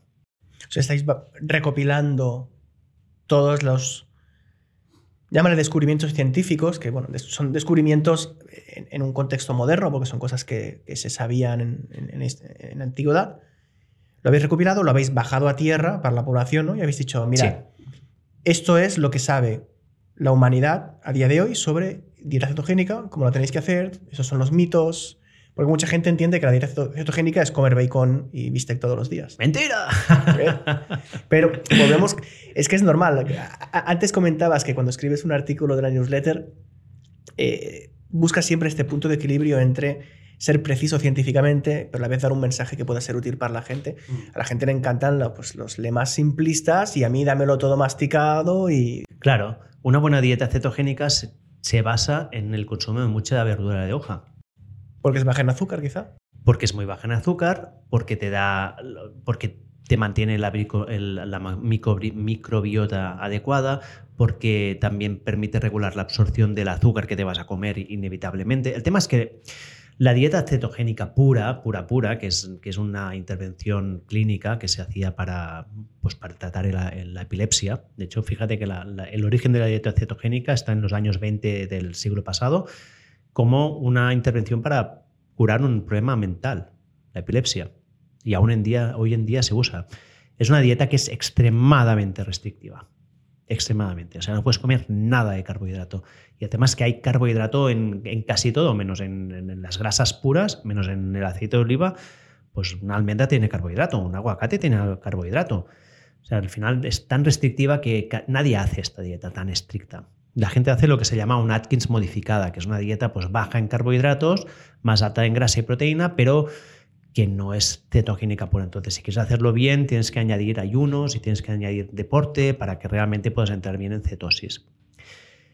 Y ya me he perdido, ¿por qué te decía esto? Bueno, estábamos comentando que el objetivo del libro es bajar a tierra la dieta cetogénica, pero de forma rigurosa. Exacto. Y por lo que estoy viendo, además, también otros hábitos de estilo de vida que contribuyen al objetivo último, que es lograr esta flexibilidad metabólica, que el cuerpo sea capaz de sacar comida del congelador y ponerla en la nevera, porque eso es algo que has comentado antes que se pierde, lo cual me parece muy curioso, ¿no? Que bueno, sí, sí. o sea, que cierta ruta metabólica por no activarse se acaba degradando, no sé cuál es la palabra. Bueno, no se activa, no, no.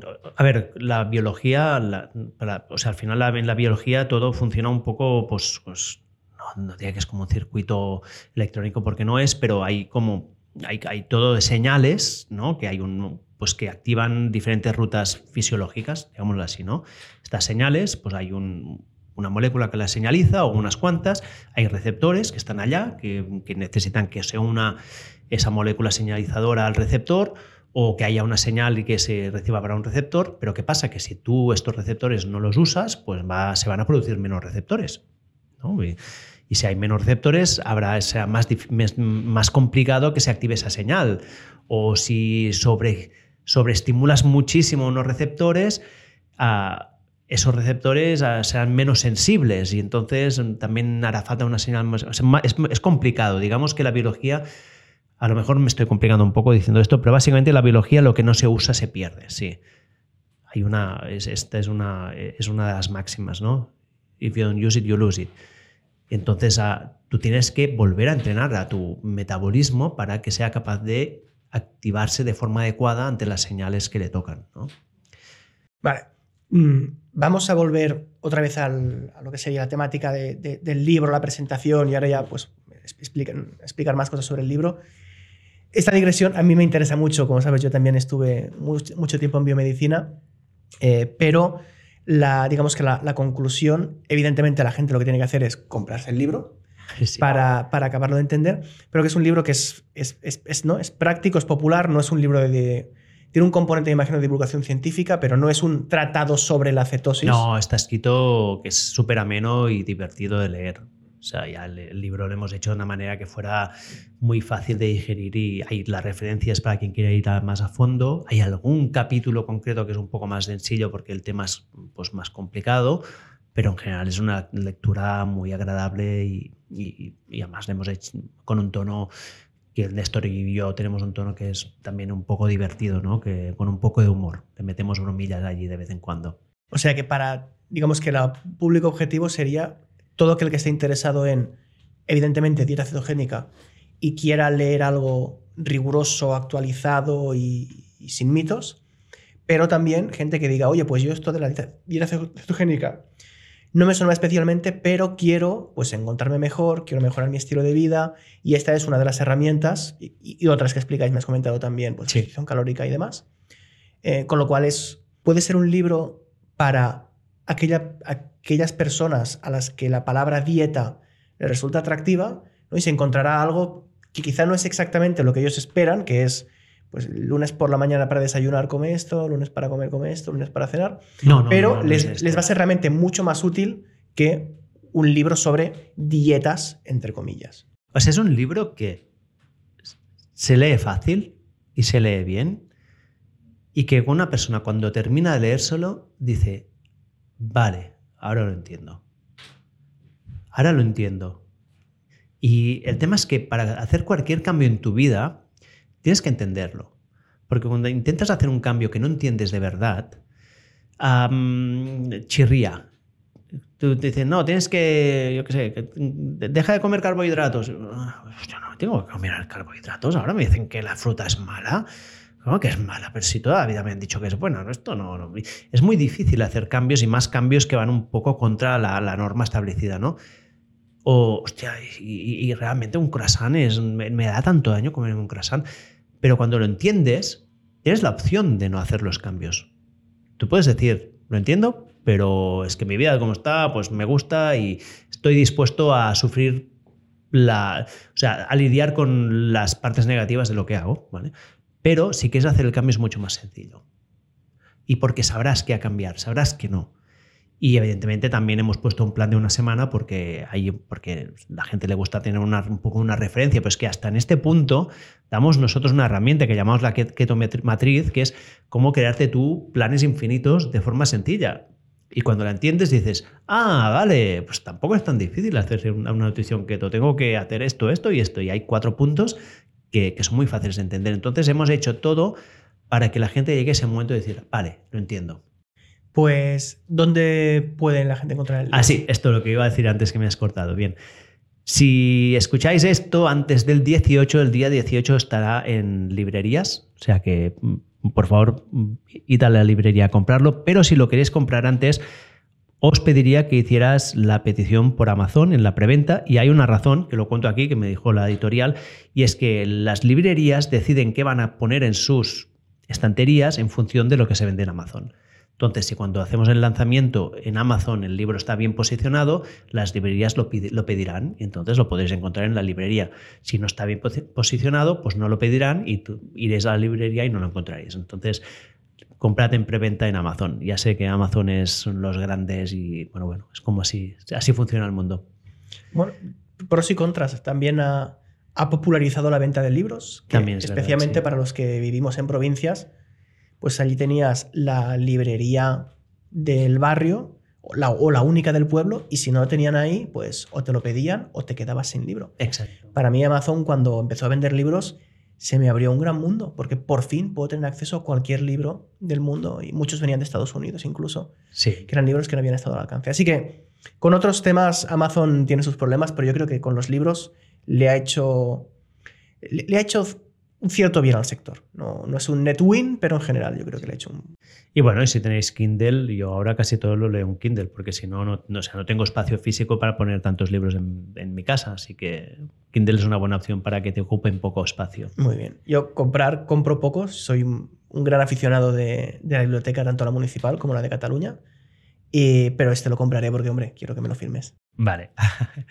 Y aquí hay la otra cosa que supongo que quien está escuchando este podcast ya lo habrá oído y reoído, y es que vamos a hacer para el lanzamiento, Nuria Coll nos va a hacer una entrevista en vivo en el, en el Teatro Victoria el día 20 de enero, que yo estoy acojonado, porque esto de, ponerme en un escenario delante de mil personas, pues se me hace un poco grande, pero, pero bueno, que va a ser una experiencia divertida. Si alguien lo quiere comprar eh, y que le, firmemos el libro, pues estaremos ese día allí en el Teatro Victoria, que es el día 20 a las 12 y vamos a hacer un espectáculo que, bueno, que está, Néstor está haciendo unas propuestas un poco, bueno, serán divertidas, serán divertidas. No puedo decir nada. Muy bien, ahí estaremos. ¿Alguna cosa más que quieras comentar del libro? ¿Alguna sí, te cuento un par, de un par de anécdotas. Te, cuento una que está... O sea, yo lo voy a contar aquí y espero que esto no me ponga en ningún problema, ¿eh? porque os voy a contar una anécdota de, de, cómo funciona el mundo editorial. Cuando decidimos hacer el libro y buscamos editoriales, pues primero encontramos una. Y teníamos dos editoriales. Había una que nos, bueno, una que nos quería mucho hacer el libro, nos, bueno, realmente estaban como muy emocionados, pero había otra que nos, nos pagó más, nos decía, os pagaremos más dinero para hacerlo, ¿no? porque nos hicieron un avance, te pagan un avance de los royalties que tendrás en el futuro. Entonces, en ese momento que habíamos cerrado Mammoth Hunters, que estábamos un poco pues, arruinados porque tuvimos que pagar mucho dinero al banco de, la empresa, el factor económico nos pesó y dijimos, bueno, pues vamos con la, con la oferta que nos pagó un poco más. Y empezamos a escribir el libro.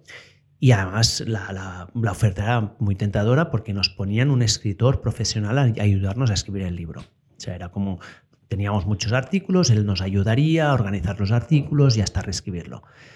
Lo que pasó es lo mismo que te había dicho antes, que yo cuando hago las cosas me pongo a 100 y, y me puse yo a hacerlo. Entonces yo cogí todos los artículos, bueno, digo yo y Néstor, pero al, final bueno, estábamos dos, Néstor y yo, que, nos pusimos a coger todos los artículos, organizamos la temática, los capítulos, vimos que teníamos que escribir que no teníamos hecho, hicimos todo el trabajo, ¿no? Y se lo pasamos con un Google Doc. Ah, con eso que la editorial nos iba como dando largas para hacer el, contrato, para firmar el contrato, nosotros íbamos avanzando y en un momento determinado la editorial nos dijo, escucha chicos, que esto que os dijo que pagábamos tanto, no, no vamos a pagar tanto, os pagaremos menos. Y nosotros dijimos, bueno, este no era el trato. Ah, pero han cambiado las cosas y no sé, no sé cuántos, es lo que hay. En ese momento había la otra editorial, que es la que nos insistía muchísimo, que no nos pagaba tanto, pero que, hasta habían mostrado como mucho más interés y más emoción. Y esto lo trataba más Néstor. ¿eh? Y Néstor dijo, escucha, Oriol, vamos con la otra, editorial, porque es que es, o sea, los otros están más emocionados. Y les dijimos, bueno, pues vamos a hacerlo con la, la otra editorial. Y entonces aquí vino el momento que, que fue un poco violento porque nos manda la primera editorial, nos dice, vale, sí, pero todo lo que ha hecho el escritor este es nuestro y por lo tanto nos tenéis que pagar derechos sobre todo este contenido. Yo me quedé como, espera, espera, espera, espera. ¿Qué ha hecho este escritor? ¿no? Y no, no, todo lo que está escrito hasta ahora es, es nuestro. Y aquí yo le mandé un correo a al señor, al director de esa editorial, y con pantallazos de pantalla, y dije, mire, día 14 de octubre, este es el Google Drive que propiedad mía donde he compartido estos ficheros. Estos ficheros son todos estos artículos que puedes ver en esta web publicada en 2021, 2019, no sé qué. Este es el índice del libro que, como puedes ver con la fecha de creación de este documento que he creado yo y que he hecho yo, es mío. Aquí está el primer draft que como ves yo le mandé al, escritor para que nos corrigiera que el 98% de lo que hay es lo que está ahora. O sea, le puse un correo así súper largo, pues diciéndole punto por punto que nosotros habíamos hecho todo el trabajo. Y el escritor, de hecho, nos había dicho en un momento determinado, es que no, no, yo no hago falta aquí, porque es que escribís muy bien. ¿no? O sea, me encuentro gente que no escribe bien, pero escribís muy bien vosotros.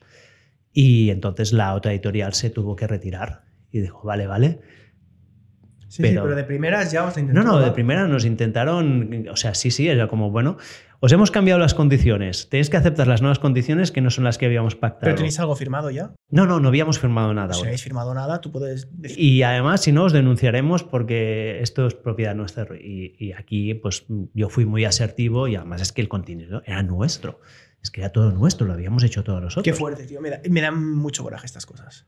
Y, es, y estoy orgulloso de, ese momento porque era, claro, estás delante de una gran editorial y te puede dar miedo y puedes decir, ay, ay, ay, que me dan los, los abogados, cualquier cosa, y no, no, eh, fue como, mm, bueno, era tan evidente y había, teníamos, tuvimos la suerte de que iniciamos todo el proceso nosotros y que teníamos documentado, ¿no? Con los documentos digitales, pues había documentación, ¿no? Y esto fue... Hay que tenerlo todo por escrito. Hay que tenerlo todo. Sí, sí, sí. Así aquí, que hubo un punto que esto hizo que el libro podría haber muerto allí. Puede haber muerto el libro allí. Y no murió y por esto está aquí. Y luego, pues nada, yo me fui una semana a trabajar al Pirineo para hacer, terminarlo. Hemos, yo lo he leído como, lo hemos leído como 10 veces entre Néstor y yo el libro ya he cambiado cosas al último minuto, que si un capítulo lo hemos roto cuatro veces y vuelto a reorganizar. Pero, o sea que cuando se ve un libro allí detrás hay mucho trabajo, mucho, mucho trabajo. Muy bien, Ah, mucho trabajo, o sea, has repetido constantemente durante esta entrevista mucho trabajo, mucho trabajo. Eh, pero sí que es verdad que, has dicho que los problemas que te. Los problemas que te, que te vienen con este trabajo pues no son tan duros como los que tenías en Mammoth Hunters. Pero aún así, si escribes artículos el domingo, o sea, estás trabajando fines de semana, llevas un nivel de trabajo bastante importante, ¿cómo, o sea, ¿cómo te lo haces para, para no pegarte un tiro? Porque familia, trabajo, podcast, newsletter, el libro. ¿Cómo es, o sea, qué has hecho en este año para poder mejorar tanto tu productividad? A ver, yo, yo parto de un, de, un punto que tengo una suerte, que es que tengo una capacidad de concentración muy alta. ¿vale? Soy un poco soy un poco autista cuando me meto en modo trabajo. De hecho, con mi mujer tenemos bastantes peleas porque si estoy trabajando y ella me viene y me dice cualquier cosa, yo me enfado porque es como no, puedo tolerar que me saquen de mi concentración. Y, y eso hace que cuando me concentro, o sea, que soy muy productivo porque puedo tener grandes bloques de tiempo dedicados a un tema. Que es el, es el gran secreto de la productividad. ¿eh? Cualquier, todos los gurús de la productividad que dicen mil trucos, el, el único truco que hay es estar concentrado en algo. Es, ponerse, es ponerse y Es hacerlo. ponerse y hacerlo y no estar despistado todo el rato, ¿no? Como no soy, no tengo mucha adicción, a- no tengo casi adicción a, a las redes, o sea, yo mirar redes sociales no miro ni, ni me distraigo mucho, pues, pues si me pongo a escribir y estoy cuatro horas escribiendo, pues rindo mucho, ¿no? Pero realmente, o sea, estoy muy al límite de mi capacidad. ¿Qué es lo que este año me ha salvado o me permite hacer lo que hago? Es claramente ChatGPT. ¿Sí? ChatGPT. ¿Tanto, ¿Tanto lo usas? Para mí, o sea, sí, sí, sí, sí, no, sí, yo sin... Es, bueno, es la, es la bendición maldición, ¿no? Porque yo en, lugar de hacer lo mismo y trabajar menos, lo que he hecho es mm, trabajar mucho más, hacer mucho más y trabajar mucho más, ¿no? Pero sí, sí, sí, por ejemplo, los guiones no es lo mismo. Yo, por ejemplo, yo como trabajo mucho es voy andando por la calle y voy tomando notas de voz con, con el chat GPT, con la app, porque yo pago y tengo la, la app y voy diciendo, pues ChatGPT, quiero que seas mi asistente personal y que actúes como mm, sintetizando toda la información que te voy a dar en transcripciones de voz. Empiezo. ah, para la entrevista, bla, bla, bla, bla, bla. Ah, no sé qué, bla, bla, bla. Ay, esta otra idea que me había dejado al principio, bla, bla, bla, bla. Y meto como 20 notas de voz. Cuando termino, digo, esto organízamelo y sintetízamelo en un, en- para que sea estructurado, ¿no? Y allí ya tengo una estructura organizada de todo lo que he dicho, ¿no? Que esto si no me tendría que yo sentar, escribirlo, O sea, reorganizar. en primera instancia te hace como de secretaria. Me hace de, de secretaria, pero. le dictas y sí, sí, toma sí, nota. sí, sí, sí, sí, Y me organiza información. Luego tengo asistentes, ¿no? Ahora hay los asistentes, pero yo antes tenía prompts hechos, pero prompts largos de media página, para que actuara de cierta manera el chat GPT. Y estos, tengo uno, por ejemplo, que es hazme guiones al estilo a Tim Ferriss y Joe Rogan. Y entonces cuando yo le pongo toda la información, me da un guion. Ese guion nunca es el que va a la entrevista, ¿eh? porque aún no lo hace suficientemente bien. Yo lo cojo, lo reorganizo, o sea, lo reorganizo, reescribo cosas, se lo vuelvo a pasar. Esta es la segunda versión. Mejorala, pum. Me hace una segunda versión y luego nuevamente hago hasta una tercera versión. Pero claro, esto yo por mí solo requeriría muchas horas que se transforman en minutos. Las descripciones, tengo otro asistente que me hace las descripciones del, del podcast. Yo cojo el guion, cojo la bio, cojo cuatro ideas que digo, quiero que, sea, que, que el podcast vaya de esto, que esté enfocado en esto, me hace una descripción. Normalmente, de nuevo, siempre lo edito, lo vuelvo a pasar. O sea, cualquier proceso de esto siempre requiere dos o tres iteraciones, pero son dos iteraciones que son de minutos, no de horas. Claro. Entonces ha habido una mejora muy alta en la productividad de cosas pequeñitas como estas.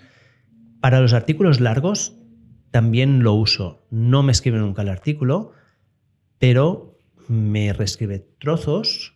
Esto sí que lo hace. O sea, yo cuando hago algún trozo digo, mira si puedes sacar palabras de aquí. Mira si puedes hacer más corto este fragmento.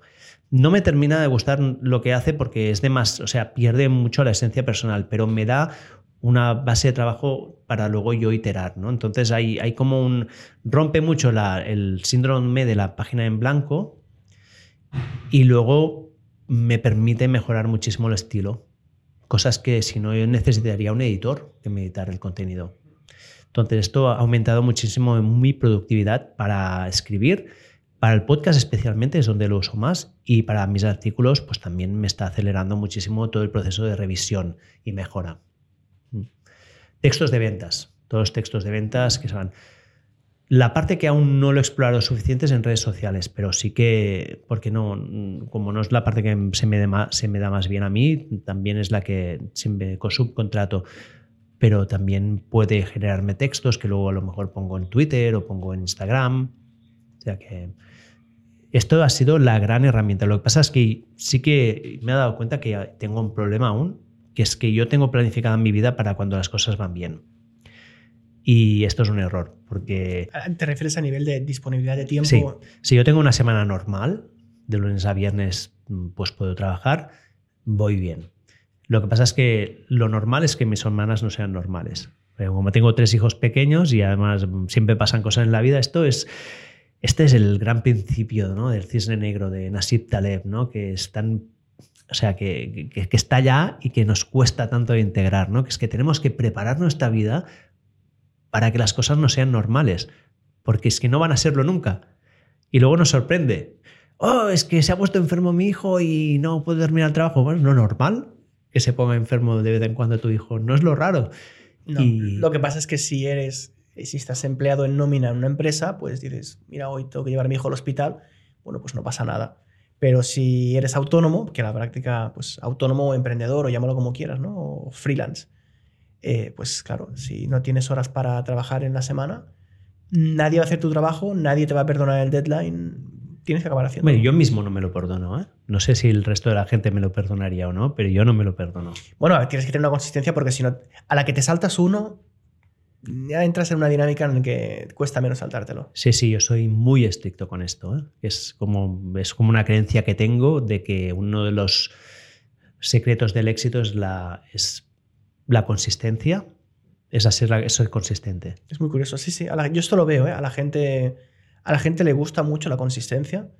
Yo en redes, en Twitter soy muy consistente porque me obligo, porque no lo sería. Hay días que no tienes nada que decir, pero pues entro, hago dos retweets, dos likes, algo de actividad, pero esto es porque hay un algoritmo detrás. Mm. Pero, por ejemplo, la, newsletter que tengo, que, que son idas de olla, ¿eh? no, no, es como un contenido así, es inconsistente porque la uso como terapia. Cuando pasa algo en mi vida, escribo sobre eso. Y, y no crece, creo, precisamente por esto. Pese a que yo creo que es un tipo de contenido que no necesita regularidad. Y yo he visto morir newsletters por abusar de la regularidad, porque llega un punto en que, en que te estancas porque no sabes qué decir. Pero para, si quieres crear comunidad, si quieres monetizar, si quieres una audiencia, es súper importante la regularidad. O sea, yo creo que, que, es importante que te pongas estos deadlines a ti mismo y que seas consistente, porque estás en esta fase en que antes comentabas, me da para vivir, pero tengo mucho terreno para optimizar. Y la periodicidad es un componente imprescindible para optimizar el, zumo que le puedes sacar a este contenido que tienes. Correcto, sí, sí. Esto es mi creencia, ya te, ya te la confirmaré también. Bueno, volveremos a hablar en diciembre de 2024. ¿Y algún truco más que uses, aparte de ChatGPT, para mejorar la productividad? Desde cosas, no sé, cosas cutres tipo un pomodoro, ya sé que, no, es, el caso, ¿eh? pero para ponernos en contexto de, de cosas que puedas comentar. Lo de bloquearte horas, te levantas muy temprano, trabajas mucho por la noche para que no te molesten los niños. No. Aprovechas cuando están en el colegio. Ni, una ni la otra. O sea, no, no me levanto temprano porque me voy a dormir temprano en general. Lo que pasa es que las noches siempre, siempre son mi caballo de batalla. Aún tenemos una hija pequeña en casa de cuatro años que casi todas las noches vienen a dormir a la cama y bueno, o sea, las noches, digamos que no, nunca me, nunca me pongo horarios. Yo me levanto alrededor de las siete y media, que es para... o sea, te cuento mi rutina, ¿vale? Porque así termino antes. Me levanto hacia las siete y media. Si hay una semana muy buena, que es un muy poco, a lo mejor me levanto espontáneamente a las siete, pero esto pasa poco a menudo. Si me levanto a las 7, normalmente es para. Hago un poco de estiramientos, aprovecho y hago. Pues yo qué sé, miro salir el sol o estoy. Hago esto, ¿eh? Algo, miro salir el sol y, hago algunos estiramientos, poco más, y a lo mejor me tomo un café tranquilamente. Siete y media, me empieza la jarana, niños, mira aquí, siéntate para comer. Más nosotros hacemos en casa los desayunos sentados, hacemos casi cada día una crepe de, de trigo sarraceno para los niños. O sea, nos ponemos a cocinar. Siempre vamos a última hora, terminamos, si todo va bien, ocho y media, ya tenemos los niños vestidos, 8.45 salgo por la puerta, dejo los niños a las 9 en la escuela, saludo a los padres por allí, hola Dios. Si la semana es buena, me voy a pasear o me voy a entrenar. Intento estar al menos una hora al aire libre. Mm, dos, dos, días a la semana, tres días a la semana voy a, voy a entrenar. Me voy al parque, dos días solo y un día con, con otros padres, que hemos montado un grupo de entrenamiento. Los otros dos días un día me cojo un café, me pongo al sol y me miro pues, The Economist o me leo algo del periódico y estoy allá tranquilamente, o salgo a pasar un rato. Diez más o menos, llego a casa y empieza el día. Si no he entrenado aún Normalmente cuando he entrenado ya, sí, ya está, he entrenado así. Más o menos a 10, 10 y media ya he entrenado y entonces ah, em, empieza mi día. O sea, mi día empieza tarde. Porque quiero que la mañana, quiero tener este espacio de tranquilidad en la mañana después de dejar a los niños para calmar la mente, porque si no, no podría. Trabajo normalmente hasta las cuatro y media si tengo que ir a buscar a los niños, que normalmente los va a buscar mi mujer. ¿Paras para comer? Sí, paro para comer, pero como una ensalada y no, no paro mucho.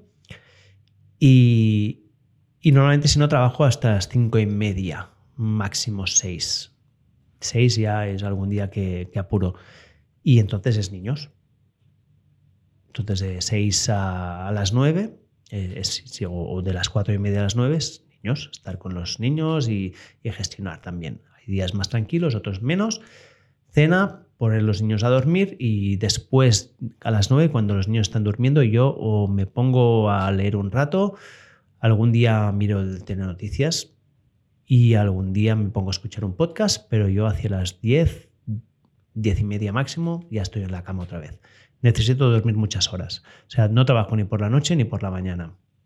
O sea, mis horas de trabajo son de 10 a 4, 5 o sea, trabajas, quitando la hora de comer, trabajas unas 5 horas de trabajo útil al día. Sí, sí, sí. Que ojo, que no está mal. O sea, está como muy mitificado, muy mitificado lo de las 8 horas de jornada laboral, pero 5 horas de calidad es una barbaridad. Sí, lo que pasa es que luego hay el día que tengo una entrevista, que la romper por un lado, el día que tengo. Yo, también ayudo a, mi, a la empresa de mi madre, que tiene una editorial, y entonces bajo a veces a. que es aquí, de hecho tengo el plató y un día voy la semana bajo aquí. Entonces ese día tipo no sucede, mm, tampoco es el día más común, pero, pero es muy variable. Y ya está, entonces mi único secreto de productividad es que cuando trabajo estoy muy concentrado. Ya está. es, que es, no, es la clave, es súper curioso. Yo soy, de hecho soy como, como tú, me fijo, que no me gusta trabajar por las noches. Me gusta, cuando he tenido picos de trabajo, me levantaba temprano para trabajar por la mañana porque nadie te molesta, pero en general prefiero por la mañana vivir, vivir un poco la vida. Ver salir el sol también me gusta, que es una parida, pero no sé, hay algo primitivo ahí que hace que me guste. Salir a pasear también.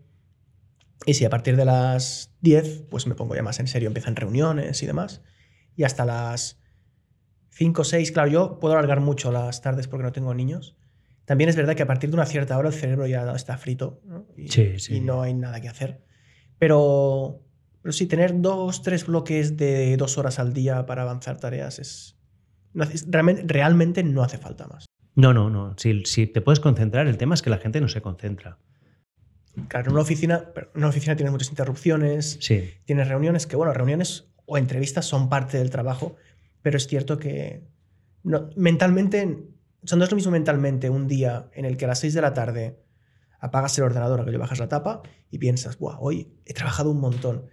Son días en los que has trabajado, como decías, faena de individual de ti mismo, ¿no? Escribir, investigar, incluso a veces leer o preparar algo, porque el mismo día las mismas seis horas de trabajo o incluso más, pero yendo de aquí para allá, haciendo recados, preparando cosas, agendando entrevistas, entrevistando, postproducción, editando vídeos, como que parece que no haya sido tan productivo.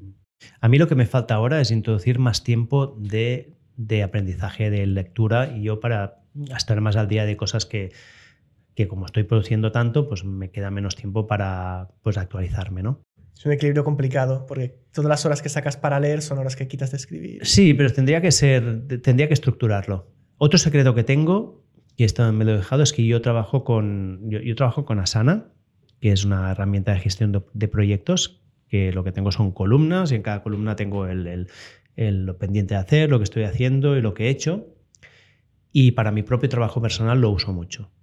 Así tengo muy estructurado, sé qué tengo que hacer en cada momento. Y esto es otra cosa importante, que, es, tengo todas las tareas y allí se va también es el saco de desastre, que cuando se me ocurren ideas las voy poniendo allí. De vez en, se acumulan muchas, que muchas se irán a la basura, pero de vez en cuando, cuando estoy falto de, ideas o de creatividad, me voy a lo que tengo del pasado, ¿no? O sea, no sé a quién entrevistar. Voy a ver la lista de gente que me gustaría entrevistar y digo, ah, sí, es verdad, se me ocurrió esa persona hace tres meses, va. Veo que sigues, de hecho, bastante fidedignamente el Getting Things Done. Sí, no lo sé porque no he leído el libro. ¿No has leído? Bueno, es un libro que explica básicamente esto, que hoy, hoy día es un libro que lo lees y que ha envejecido tan bien que parece un libro de perogrullo, parece que es como muy evidente. ¿Cómo no vas a organizarte así? ¿no? Pues con unas, con unas tareas, dividiendo los proyectos grandes en proyectos pequeños, teniendo un cajón desastre que puedes revisar más adelante, organizando bloques de tiempo. Pero yo, lo leí cuando empecé la universidad y en aquel momento, hace pues 20 años, no era tan evidente. La gente se organizaba pues por, bueno, como podía. Como podía. Llegó el tipo ese, David Allen, y dijo, oye, ¿y si lo hacéis de esta manera? Y realmente va, bueno, va muy bien. Es, es un libro que para que los espectadores se hagan una idea, está escrito pensando en, o sea, hay capítulos que te dice cómo estructurar un sistema Getting Things Done con una agenda en papel y con una PDA. Una PDA. O sea, previo smartphone, previo todo. Y claro, la PDA, asumiendo que la PDA no tenía conexión a Internet. Hay un capítulo sobre cómo sincronizar la PDA con tu ordenador, con el cable, con los infrarrojos. O sea, bueno, es un libro que en su época, pues bueno, es mítico por eso, ¿no? Porque es un gran libro y que a día de hoy se ha implantado tanto que lo vemos como, como lo normal, como el aire que respiras, que no lo ves. Yo, tengo ganas de explorar, lo que como hoy tan liado no tengo tiempo, el Notion, que es lo que ahora está tan de moda, ¿no? Que todo el mundo está con Notion y ¿tú lo usas? No, yo lo he probado como todo, he probado Asana, he probado Notion, he probado Trello, lo he probado todo y al final es todo lo mismo. Todo lo mismo. Es, es todo lo mismo y irónicamente, para el trabajo es diferente si es de colaborar con gente. Mm. En el trabajo usamos Monday, que es un sistema de gestión de tareas que es muy colaborativo, pero para mis cosas personales uso, después de haberlo probado todo, uso las notas del, iPhone y los recordatorios del iPhone. Y con esto, y evidentemente el calendario y el mail, ¿no? Pero con esto lo tengo todo, vale. todo agendado, no me hace falta más. Tengo, la podría mirar ahora, ¿eh? 4.000 notas en el móvil, estructuradas por, por carpetas y ya está. A mí no me hace falta nada más, pero porque, porque yo tengo muy interiorizado lo que Think Things Done. Cuando estás empezando va muy bien usar una app, por ejemplo, hay una app en Mac que está muy bien, que se llama Things, que es un sistema de recordatorios, eh, que fue de los primeros que salieron, que implantaban al pie de la letra el Getting Things Done con la nomenclatura del libro, con todo. Una vez que te acostumbras, puedes usar un TXT con el bloc de notas y lo harías igual. Al final es interiorizar estas normas. Sí. Sí, es esto. Pero bueno, ponerse límites pues está bien para cuando estás empezando. Bueno, ah, hemos hablado hasta ahora de, de, Uriol en su faceta de creador de contenido, influencer, pero no hemos hablado de, cómo ha sido tu año para, para Uriol Roda, persona, eh, entidad biológica, ¿no? con un cuerpo, un, eh, cerebro y, y unos músculos que, ¿Cómo ha ido tu entrenamiento este 2023? ¿Qué cosas has hecho nuevas que has cambiado? Mira. Vale, el, tema de entrenamiento es que. es que realmente es mi tema. es lo que me gusta, ¿eh? O sea, creé una empresa que se llamaba Mammoth Hunters para ayudar a la gente a entrenar y es lo que aún hoy en día me apasiona más, mm, concentrarme y ver qué pasa y, entreno mucho menos de lo que me gustaría, entreno más que la mayoría, menos de lo que me gustaría, pero es como que, que, me, que tengo como una pasión para, para saber un poco de cómo funciona cada cosa. Y lo que me ha pasado este año es que he hecho una ida y vuelta de dónde estaba. Yo venía del entrenamiento funcional, alta intensidad, los hits. Entonces, cuando cerré la empresa, de alguna manera mm, me alejé de ello, dejé de entrenar con hit porque pensé que, no sé, de alguna yo creo que hubo un poco de rechazo. ¿no? De... Quizá te recordaba demasiado Mammoth Hunters. Sí, a lo mejor me recordaban demasiado Mammoth Hunters o como Mammoth Hunters había, yo tenía la sensación de que no lo habíamos hecho suficientemente bien, pensaba que a lo mejor el entrenamiento no era suficientemente bueno. Entonces me, me metí mucho más en, en fuerza y empecé a entrenar bien la fuerza o bien o mejor la fuerza a partir de Semana Santa toda Semana Santa y el verano entrenando bien la fuerza, durante el otoño bien. Finales de otoño he, tenido, he bajado un poco el ritmo, los últimos, el último mes y medio he bajado el ritmo un poco porque, porque llegó, ha llegado otra cosa. Pero en ese camino volví a descubrir también los hits. A partir después del verano, en, primero empecé un grupo con, unos padres de la escuela, que nos lo pasamos muy bien, vamos el viernes al, parque a entrenar. Les intenté meter cosas de fuerza y no querían, querían hits. Y yo me, sorprendió, pero dije, hostia, el hit, que yo pensaba que, generaba tanta desagradabilidad. Y, y, de nuevo también empecé a hacerlos, los empecé a disfrutar. Son entrenamientos que te dejan destrozado haces 20 minutos y estás el día siguiente que no te mueves, ¿eh? con las agujetas, haciendo saltos ranas y cosas así. Pero también esto me hizo reconectar, también repasé la literatura que hay sobre el tema y dije, hostia, es que es verdad, es que claro, es que el HIT tiene unos, unos, efectos y un potencial sobre el cuerpo que es, que es que no tiene nada más. O sea, el rendimiento que le sacas a tu tiempo con el HIT no lo puedes sacar con nada más. Claramente es el entrenamiento más denso y más eficiente que puedes hacer. sí, sí, sí. Con y lo puedes hacer en el comedor de tu casa. Ahora podríamos parar de grabar, hacemos 20 burpees y ya tienes hecho el ejercicio de todo el día. Sí, bueno, con 20 barpees a lo mejor no, pero 20 minutos de barpees, sí. yo me quedo en los dos primeros minutos de barpees. Sí, sí, sí. Y además que tiene, hay unas adaptaciones fisiológicas que son muy interesantes. La gestión del azúcar mejora muchísimo. A nivel cognitivo, el HIT tiene un impacto brutal. O sea, eres más inteligente después de, hacer un HIT. ¿sí? Aumenta el, un, neurotransmisor del cerebro y el TNB. Y, y, o sea, tiene un impacto y no, no tiene ningún otro tipo de ejercicio. Y, además es el que tiene el efecto EPOC, que es el aumento del metabolismo pues, durante bastantes horas. O sea, tiene como, como unos, unas propiedades que lo hacen súper interesante. Lo que es verdad es que no podemos hacer solo hits, que es a lo mejor donde estaba yo antes, que solo hacía hits. ¿Y qué pasa? Que solo haces hits, pues es que te machacas el cuerpo, porque es tan denso y tan duro que un buen hit, pues no puedes hacer tantos.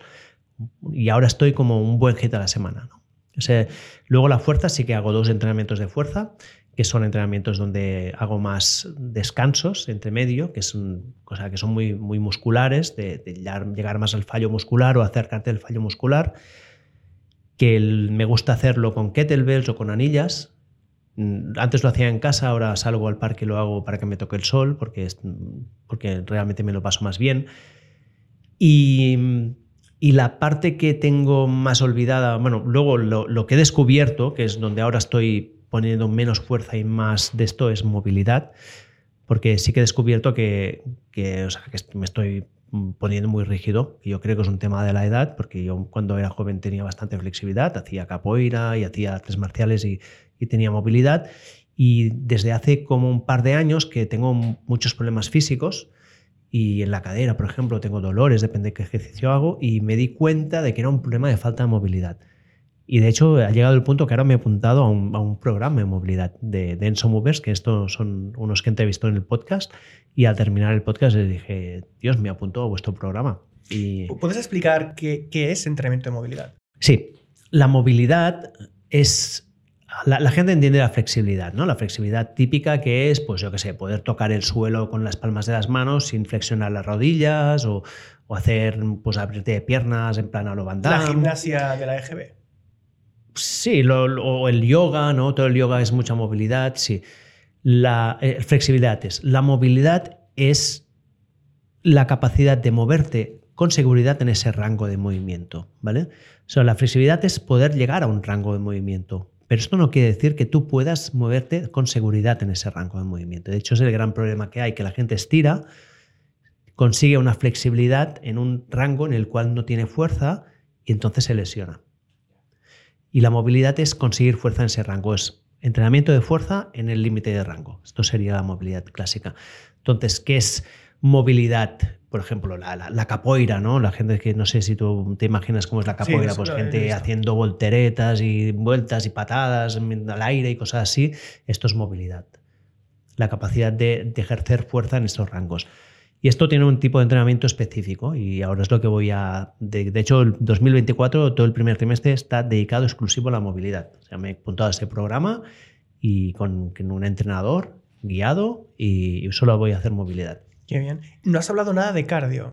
Y el cardio, el cardio es el gran, es mi gran asignatura pendiente. El cardio, lo que me pasó es que a mí me encanta correr, me encanta. De hecho, el deporte de mi vida ha sido correr, el que más.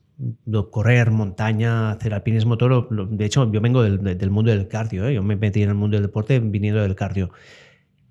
Pero hace dos años mm, tuve una fascitis plantar, que yo creo que había muchos factores allí detrás, pero empezó a dolerme el pie izquierdo, el talón del pie izquierdo, y tuve que dejar de correr.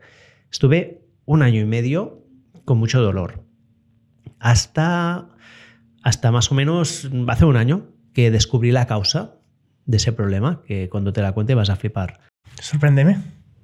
El diente, una prótesis dental que tengo. Tengo una prótesis dental aquí con una, muela en, el lado izquierdo que algo me hace, que no sabemos qué, porque me he hecho tratamiento, he mirado radiografías y no parece nada que nada, nada malo, pero me genera un poco tensión aquí en la cara, esa tensión se me va por aquí el cuello, hace que de alguna manera mi posición corporal no sea, la, no sea óptima y todo termina sobrecargando sobre el pie izquierdo.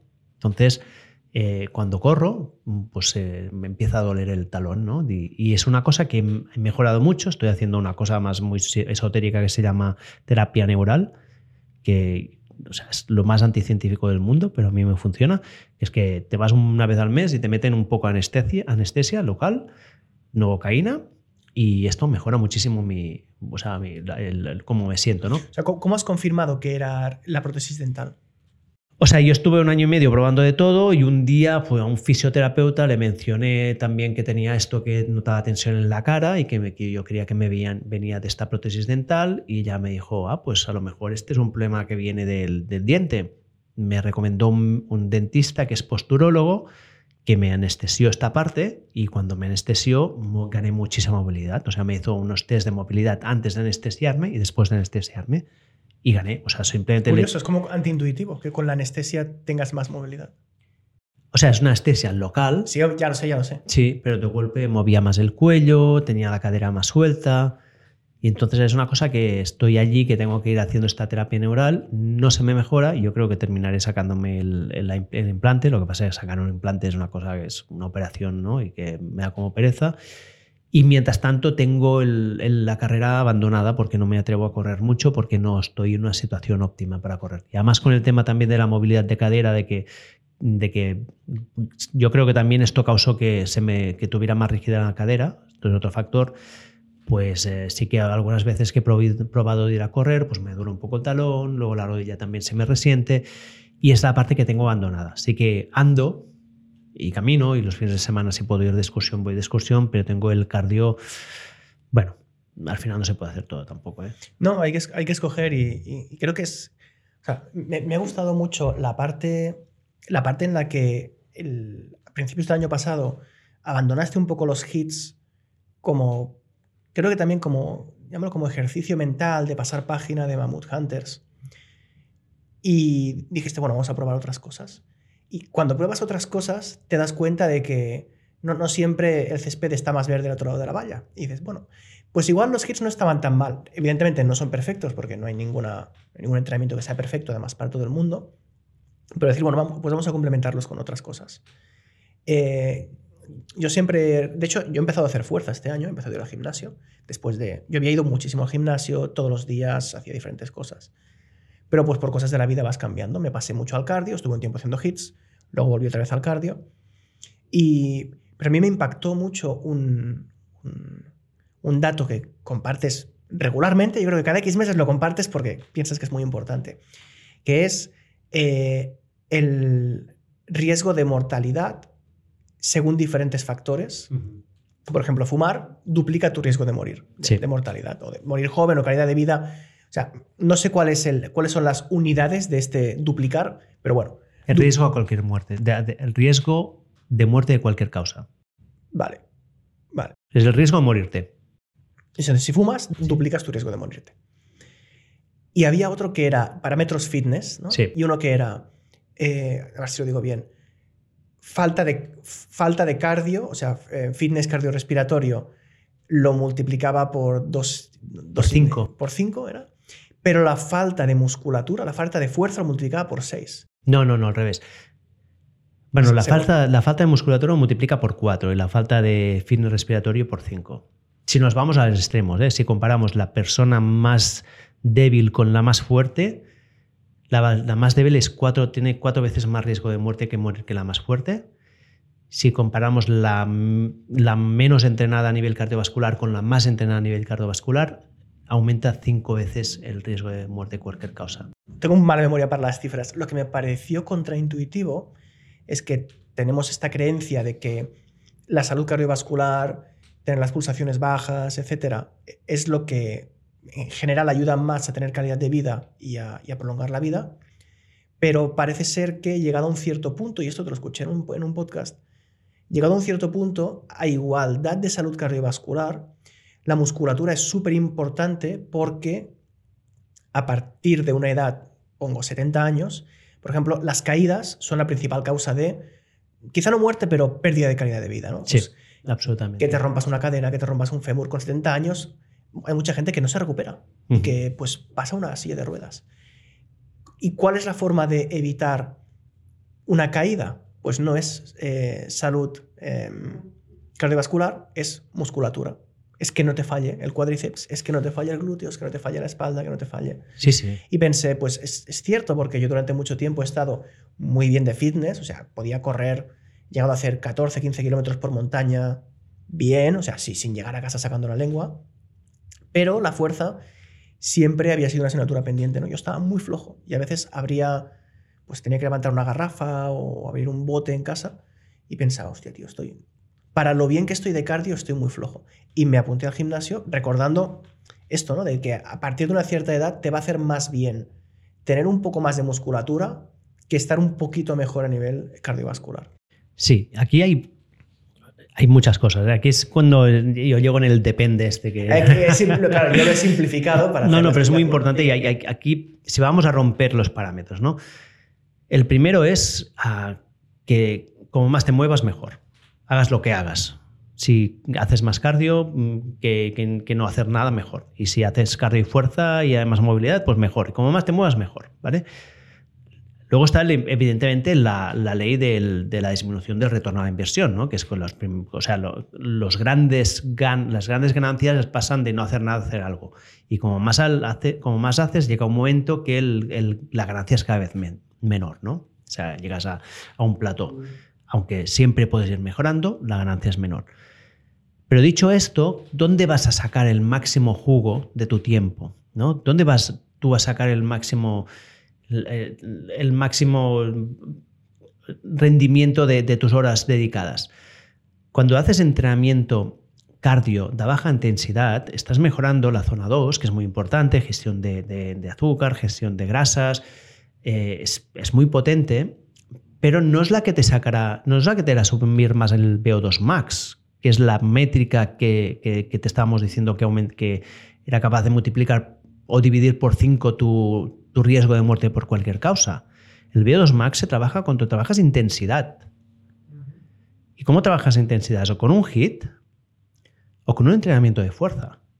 Tú haces un entrenamiento de fuerza de tronco inferior, te vas a hacer sentadillas o sea, vas a subir tus pulsaciones que te cagas. Sí, pero por un periodo más corto. Es un hit. O sea, el entrenamiento de fuerza también sube tu V2 max. Además, ¿qué tiene el entrenamiento de fuerza de tronco inferior? De nuevo, ¿eh? pues voy a hacer tronco inferior muchas veces. Que te da la estabilidad que necesitas para poder hacer el 90% de las cosas que de, de, tu vida y que como cuando nos hacemos mayores perdemos fuerza y perdemos musculatura es las que pierdes. Del tronco superior no tanto, porque en general no tenemos estas necesidades tan grandes en el tronco superior. Sí que levantar una bolsa o subir una maleta pues, a un tren, ¿no? levantarla arriba, pues esto puede ser un problema para una persona mayor y como más fuerte estás de tronco superior, mejor. Pero realmente donde hay los problemas es en las caídas, que es problemas de tronco inferior, de, de poca estabilidad de piernas y de caderas no poder subir escalones, ¿no? No poder hacer, no poder levantar a tu hijo o tu nieto, ¿no? El que pues esto sería una sentadilla prácticamente, es el ejercicio, el movimiento es la sentadilla o el peso muerto.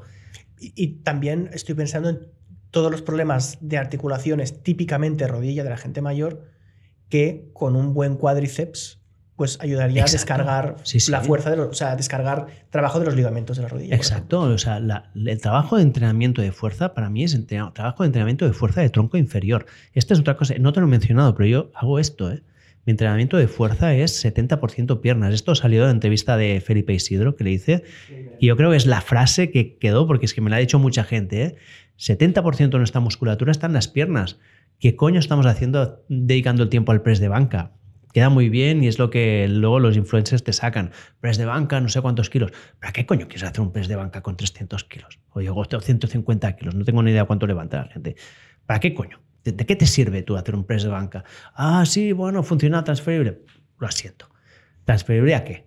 No, no, es muy curioso porque en el, gimnasio... Sentadillas, tío, peso muerto. Escuchando, escuchando a Felipe Isidro, eh, yo cuando, cuando voy a hacer las máquinas, me he hecho amigo de todas las máquinas de tronco inferior. Sí, sí. Que no va nadie. A veces alguna abuela que va a hacer abductor y tal. Y, pero fui, a, pues fui al monitor y le pregunté, oye, explícame un poco porque pues había máquinas que no conocía. La máquina de glúteo, que es una máquina diferente, no es, no es la típica la búlgara, la de bíceps femoral. Y me doy cuenta de que pese a poder correr 14 kilómetros, me pongo a hacer bíceps femoral y, la, y el peso que puedo levantar es mínimo. Porque no tienen nada que ver.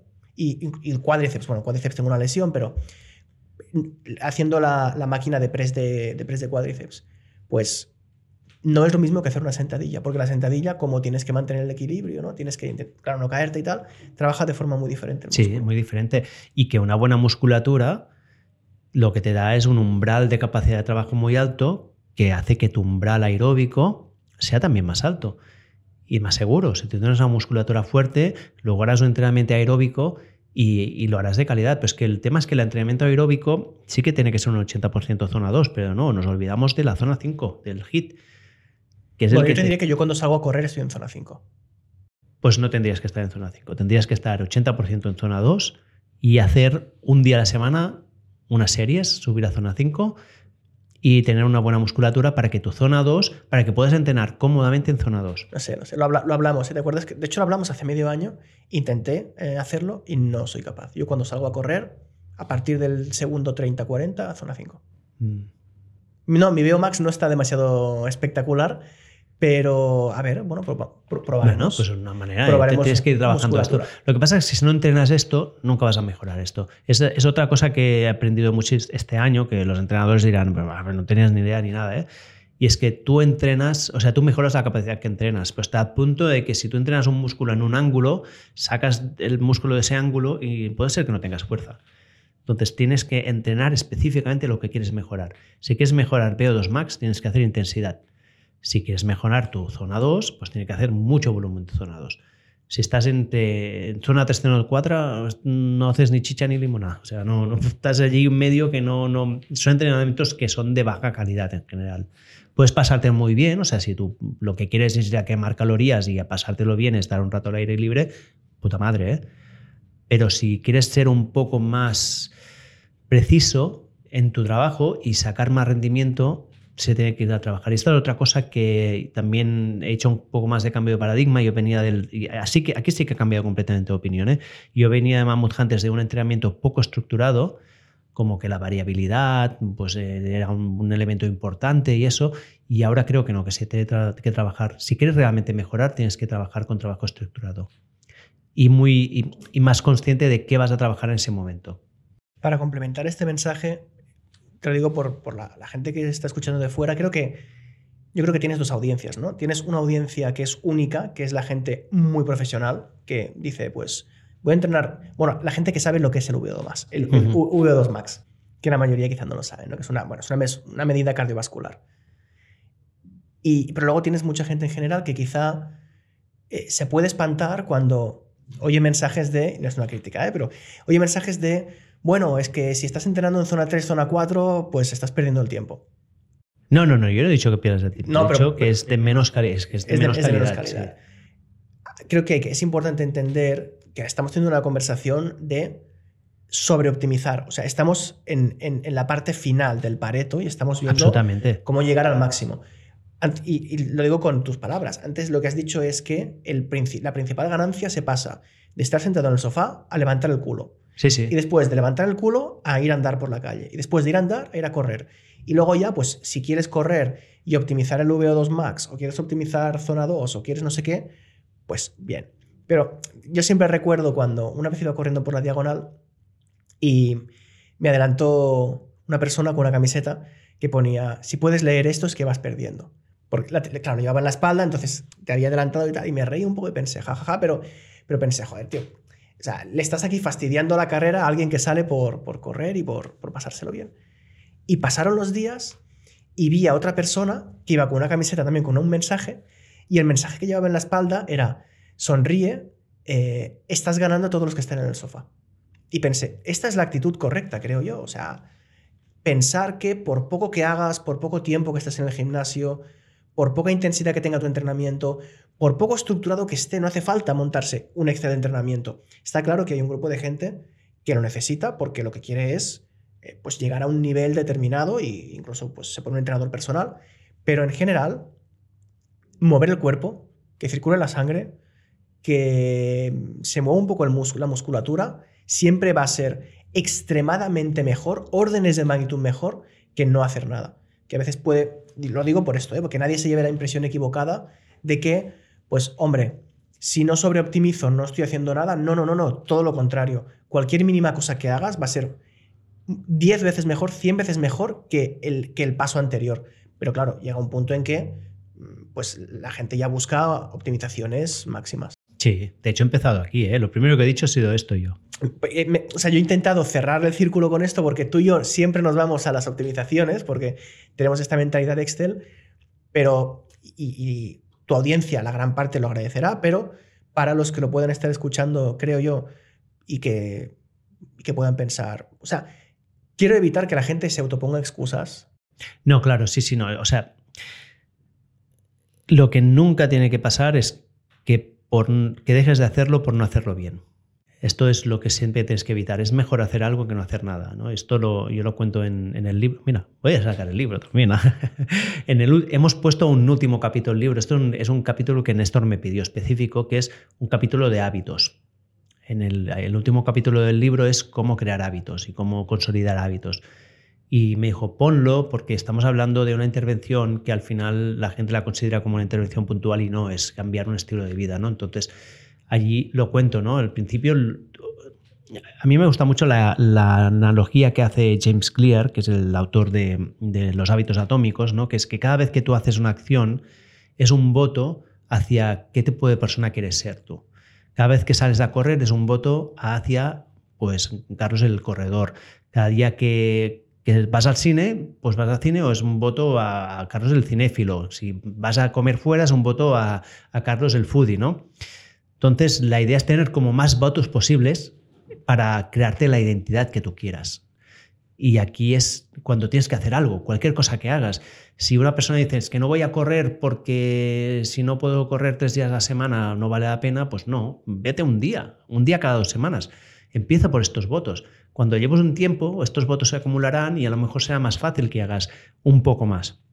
Entonces hay esta visión un poco incrementalista ¿no? de, del crear el hábito, que yo creo que es muy importante. Luego está en el punto en cuando tú ya has llegado a cierto nivel y entonces qué es optimizar, que es la conversación que teníamos aquí, pero claro, es como yo me dedico a esto y es lo que me gusta, eh, es donde pongo la pasión, ¿no? Pero, pero sí, sí, lo que tenemos que hacer es emitir votos hacia el tipo de persona que queramos, que queramos ser, hasta que esto se ancle y creemos una identidad alrededor de esto. Y cuando tienes esa identidad, entonces ya eres corredor. Ya no vas sales a correr, es que yo soy corredor. Como corredor yo salgo a correr, no tengo que preocuparme por motivarme, porque es que soy yo, yo soy así, ¿no? Pero esto solo pasa con mucha repetición. Me, ha gustado, me ha gustado mucho. No, bueno, no me he leído hábitos atómicos, pero me ha gustado esta comparación. Y mira, creo que podemos. Eh, hemos dejado para el final, eh, como digamos, premio para los que escuchen hasta aquí, los experimentos más locos que has hecho durante este año, que tengo aquí apuntados eh, tres. De keto hemos hablado ya mucho, entonces yo lo dejaría, pero hay dos, eh, llámalo si quieres políticamente incorrectos, radicales, polémicos, que es el uso de psicodélicos y lo último que has publicado sobre el multiorgasmo masculino. que son temas que, oye, antes te he dicho, yo creo que el salseo le gusta a la gente. Son temas de salseo. O sea, vamos a hablar de psicodélicos. Vale, psicodélicos. Los psicodélicos es, lo que nos va a venir en 2024, yo creo. Es lo grande que nos va a venir. Hay, hay una revolución en Estados Unidos, en, todo el mundo, pero evidentemente los países anglosajones esto van muy por delante nuestro. Son unas herramientas terapéuticas brutales aparte de que son muy divertidos, ¿no? No sé quién los haya probado lo sabe, son divertidos si lo haces en el contexto adecuado. Son, son, son terapéuticamente tienen la capacidad de de hacernos cambiar, justamente hablando de personalidades, ¿no? O sea, lo mismo que hemos dicho ahora, ¿no? Que, lo voy a ligar, mira, me lo acabo de inventar ahora, ¿eh? pero creo, creo, que quedará bien. Cada vez que votamos, una, que hacemos una cosa, votamos para un tipo de identidad. ¿Qué pasa? Que llega un momento que hay muchos votos acumulados. Cuando te llevas 20 años de votos de fumador acumulados, cambiar eso, hostia, son 20 años de votos. Muy difícil, ¿eh? Tienes que emitir muchísimos y, que sean muy fuertes para que esto cambie. ¿Qué pasa? Que, que a lo largo de nuestra vida vamos perdiendo la flexibilidad y la capacidad de cambiar. ¿Por qué? Porque tenemos este acumulado, aparte de que, digamos que fisiológicamente perdemos esa capacidad. Los, neurotransmisores que nos lo permiten hacer cada vez están menos presentes o son menos sensibles o, los, los, las moléculas que nos ayudarían pues no se producen con la misma cantidad. Y entonces, eh, pues a nivel psicológico, ha habido siempre un gran problema en cómo cambiar pues, comportamientos y hábitos malos, como pueden ser las adicciones, como pueden ser las depresiones crónicas, como pueden ser el estrés postraumático, que son muy dolorosas. ¿no?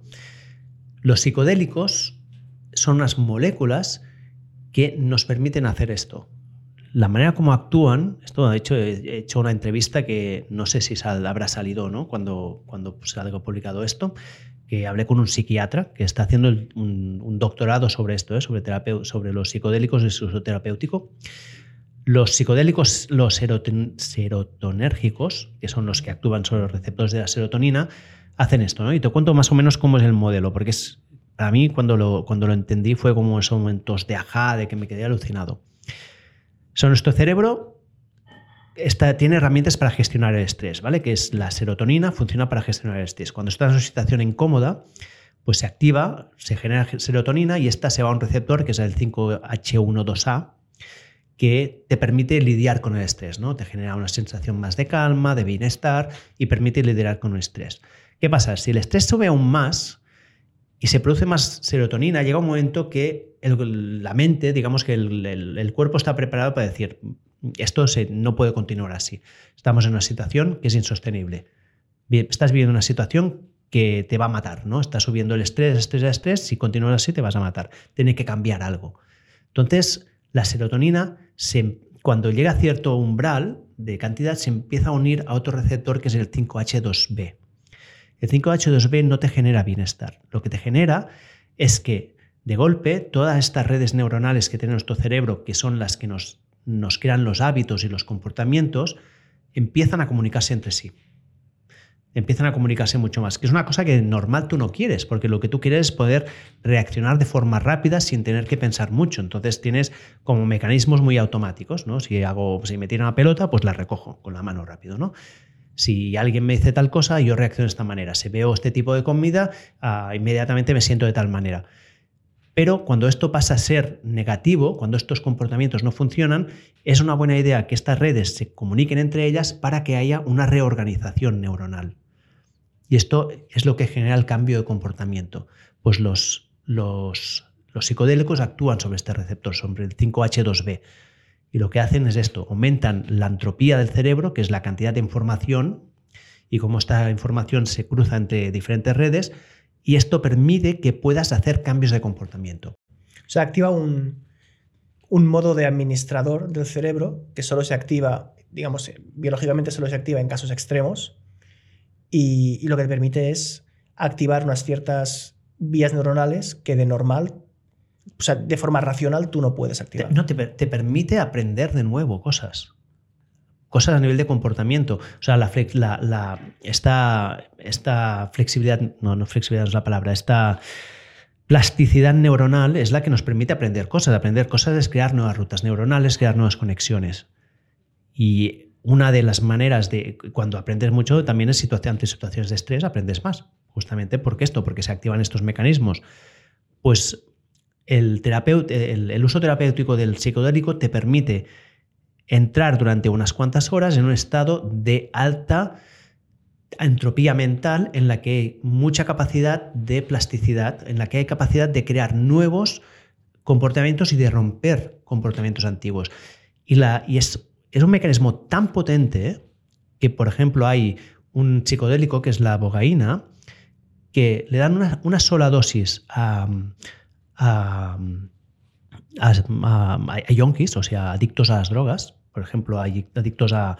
Esto se usa bastante con gente que tiene adicción a metadona, ¿no? Gente que ha pasado por la heroína y luego se queda enganchada a metadona, que es funcional, o sea, gente que puede funcionar, pero está, pues no, puede vivir sin metadona y no puede irse de viaje porque pues, no, no tiene el dispensario de metadona ya. Una sola dosis de abogaína elimina el síndrome de abstinencia.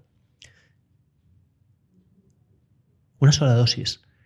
Un problema que no se había solucionado hasta ahora es una droga que es capaz de hacer esto. Te, rompa, te rompe los patrones. Es la, la psilocibina, que son las setas, los hongos, estos mágicos, es el único tratamiento del, con la depresión, de, la depresión crónica, la depresión persistente que se llama. Porque rompes, o sea, te permite romper estos patrones, te permite llegar a un sitio y decir, ah, vale, es que todo lo que yo, cuando me llevan todos estos mensajes del mundo y yo los interpreto de esta manera, mm, puedo interpretarlos de otra manera. Y esto te lo permite porque fisiológicamente tu mente está en un estado que lo puedes hacer, que de otra manera es que no puedes. Aunque tú quieras, no puedes, ¿no? Entonces, para mí, descubrir esto fue como, ¡guau! Y entonces, pues estoy explorando bastante con los psicodélicos y cosas que estoy haciendo así un poco locas, pues estoy probando con las microdosis. Las microdosis, no hay mucha evidencia científica, pero parece ser que pueden ayudarte a ser más creativo, ayudan a, gestionar el sueño, por ejemplo, también mejoran el sueño, mm, estás de más buen humor también en general, y estoy probando esto. Y luego también, pues desgraciadamente no puedo hacerlo, pero me iba a hacer un retreat de, un fin de semana que me puse enfermo, que ahora tengo la voz un poco así porque estoy saliendo de una gripe, pero este fin de semana pasado me iba a ir a un retiro de, de psicodélicos hacer una terapia con, hongos, con médicos, o sea, había médicos y terapeutas profesionales que nos estaban guiando, ¿eh? o sea, no, no es al bosque a tomar los hongos para, para, ver las hadas, no, no, era un proceso pues, terapéutico y, y con ayahuasca también he hecho cosas y la ayahuasca es también espectacular, de hecho a mí la ayahuasca fue una de las herramientas que me ayudó a tomar la decisión de cerrar Mammoth Hunters porque estaba tan anclado, tenía mi identidad tan asociada a la empresa que es que no, para mí cerrar la empresa era, era casi matar una parte de mí. Y hice una sesión de ayahuasca y pude ver que no, eran dos cosas distintas, que es muy obvio cuando lo ves desde fuera, pero en mi interior no era tan fácil hacer esta disociación. E, e, es la diferencia entre tener un conocimiento en la parte racional del cerebro y en, y en la parte irracional, subconsciente. Exacto. Que lo tienes grabado a fuego y, y y no lo puedes controlar. O sea, la parte racional no es capaz de controlar la parte irracional. Solo con, bueno, pues o con mucho tiempo, el tiempo un poco todo lo cura, o, con estas drogas. Eh, ¿Cómo, o sea, una vez que abres las compuertas, ¿no? O, que accedes a los engranajes internos del cerebro, ¿cómo se gestiona? Porque te, te tomas la droga, entonces digamos que se abren las compuertas del cerebro, pero tienes que darle una serie de instrucciones. Entonces, esas instrucciones, quieras que no, van a pasar por la parte donde está almacenada el lenguaje, porque me imagino que esto cómo funciona es que tú estás con un terapeuta que te, pues te hace una terapia, pero que esta terapia, en vez de pasar por el, no sé, córtex prefrontal, el lóbulo no, no sé no, No, no, no es, no, no es, la parte racional juega muy poco, muy poco aquí. ¿eh? En general, cuando... O sea, ¿cómo te, te, digamos que te hago la, la, pregunta que tengo en la cabeza que no sé muy bien cómo formular. ¿Cómo te aseguras de que al consumir un psicodélico el efecto es terapéutico y no es para peor? ¿Cómo, cómo se hace esta, esta, gestión una vez que has accedido a, las rutas internas del cerebro mm, para, bueno, dices, eh, esto favorece la plasticidad. La plasticidad puede ir para bien o puede ir para mal. Sí, completamente, sí. Sí, de hecho, o sea, o sea, uno de los riesgos del psicodélico mal tomado es un brote psicótico. Es un riesgo real. Si alguien no. Es un riesgo para gente que tenga predisposición. Si no tienes predisposición, no, puedes tener un viaje más duro o menos duro, pues se termina el viaje y al día siguiente ya te has olvidado. ¿eh? Pero bueno, como tú estás abriendo una compuerta, pues a la gente que tiene predisposición esto se debe que vigilar y de hecho es una de las cosas que cuando haces un proceso con médicos o con gente profesional, pues siempre te preguntan ¿no? si hay antecedentes en tu familia y si hubiera antecedentes, pues a lo mejor te dicen, pues vigila o no. Pero en realidad el, el que un viaje sea bueno, o sea, el viaje en sí puede ser bueno o malo y esto puede tener beneficios positivos o negativos independientemente. ¿eh? O sea, hay viajes malos que pueden generar cambios muy positivos. De hecho, me atrevería a decir que hay situaciones que tienes que pasar por un mal viaje, depende de cómo, porque lo que tienes que hacer es enfrentarte a lo que no quieres enfrentarte normalmente. O sea, lo que hace el, psicodélico es te presenta delante lo que tú no quieres ver. Mm, entonces, ¿qué tienes que hacer? Mm, lo primero es dejar de controlar. Es el, el gran, o sea, la primera norma básica es no intentes controlarlo porque no podrás controlarlo. Y como más intentes controlarlo, peor. La segunda cosa es tienes que aceptarlo y hasta ir a explorarlo con un poco de curiosidad. Si llega un momento, vas a un sitio un, poco oscuro, bueno, pues a lo mejor tienes que ir, bueno, pues esto es lo que tiene que venir ahora y, lo acepto y, lo miro y normalmente cuando lo aceptas, lo miras, esa va desapareciendo, se va diluyendo ese, ese momento difícil o no, a veces puede ser que no. Y luego el que eso tenga un, una repercusión en tu vida viene mucho del trabajo que haces a posteriori. Primero, de cómo vas, ¿no? No, o sea, no es, no es, una, no es una experiencia recreativa. Tú vas allí también ya con un trabajo previo, pues de meditación, de, de, hacer journaling, ¿no? De escribir, un poco ponerte en el, en el, estado mental adecuado. Eso es una intervención puntual que te dará, pues te abrirá la puerta para que puedas hacer estos cambios y luego que estos cambios perduren, o sea, se, ha abierto una ventana de oportunidad y como tú trabajes posteriormente la integración, pues hará que esta ventana pues, saque algún fruto o no. Por ejemplo, es muy típico en gente que hace ayahuasca que durante las siguientes seis o siete semanas no consuman alcohol. La gente toma ayahuasca y después, pues durante unos, unas semanas, no te apetece el alcohol, no, no, no, te apetece, no te apetece tomar cosas raras que puedan ser malas para tu salud. Luego, con el tiempo, pues si tú entras a la rutina de siempre y, había alcohol en tu vida y no decides sacarlo, pues volverá al alcohol, ¿no? Pero durante un tiempo hay una ventana de cambiar esa oportunidad, ¿no? Y puedes aprovechar para decir, pues yo dejo el alcohol de por vida, cosa que es una gran, una, una muy buena decisión a tomar, ¿no? Que el alcohol no tiene ningún beneficio positivo. me, me, parece interesante que hayas introducido la parte de la meditación, porque por lo que has comentado al final son eh, ¿cómo se llama? Estados alterados de la conciencia. y, y, a esto se puede llegar con meditación, se puede llegar con hipnosis. Ah, pero normalmente la, la meditación suele ser más interna, la hipnosis es guiada. Sigo sin acabar de entender al 100% cómo es el proceso de una terapia con psicodélicos.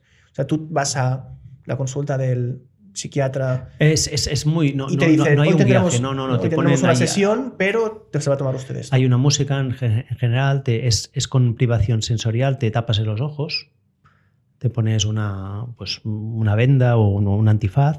Una venda, no, un antifaz en general. Con la ayahuasca no, ¿eh? la ayahuasca te tiras, estás en, en, una tienda y te tiras en una cama y hay música. Yo la, cuando la hice, la hice con música en vivo, que fue realmente una experiencia muy bonita.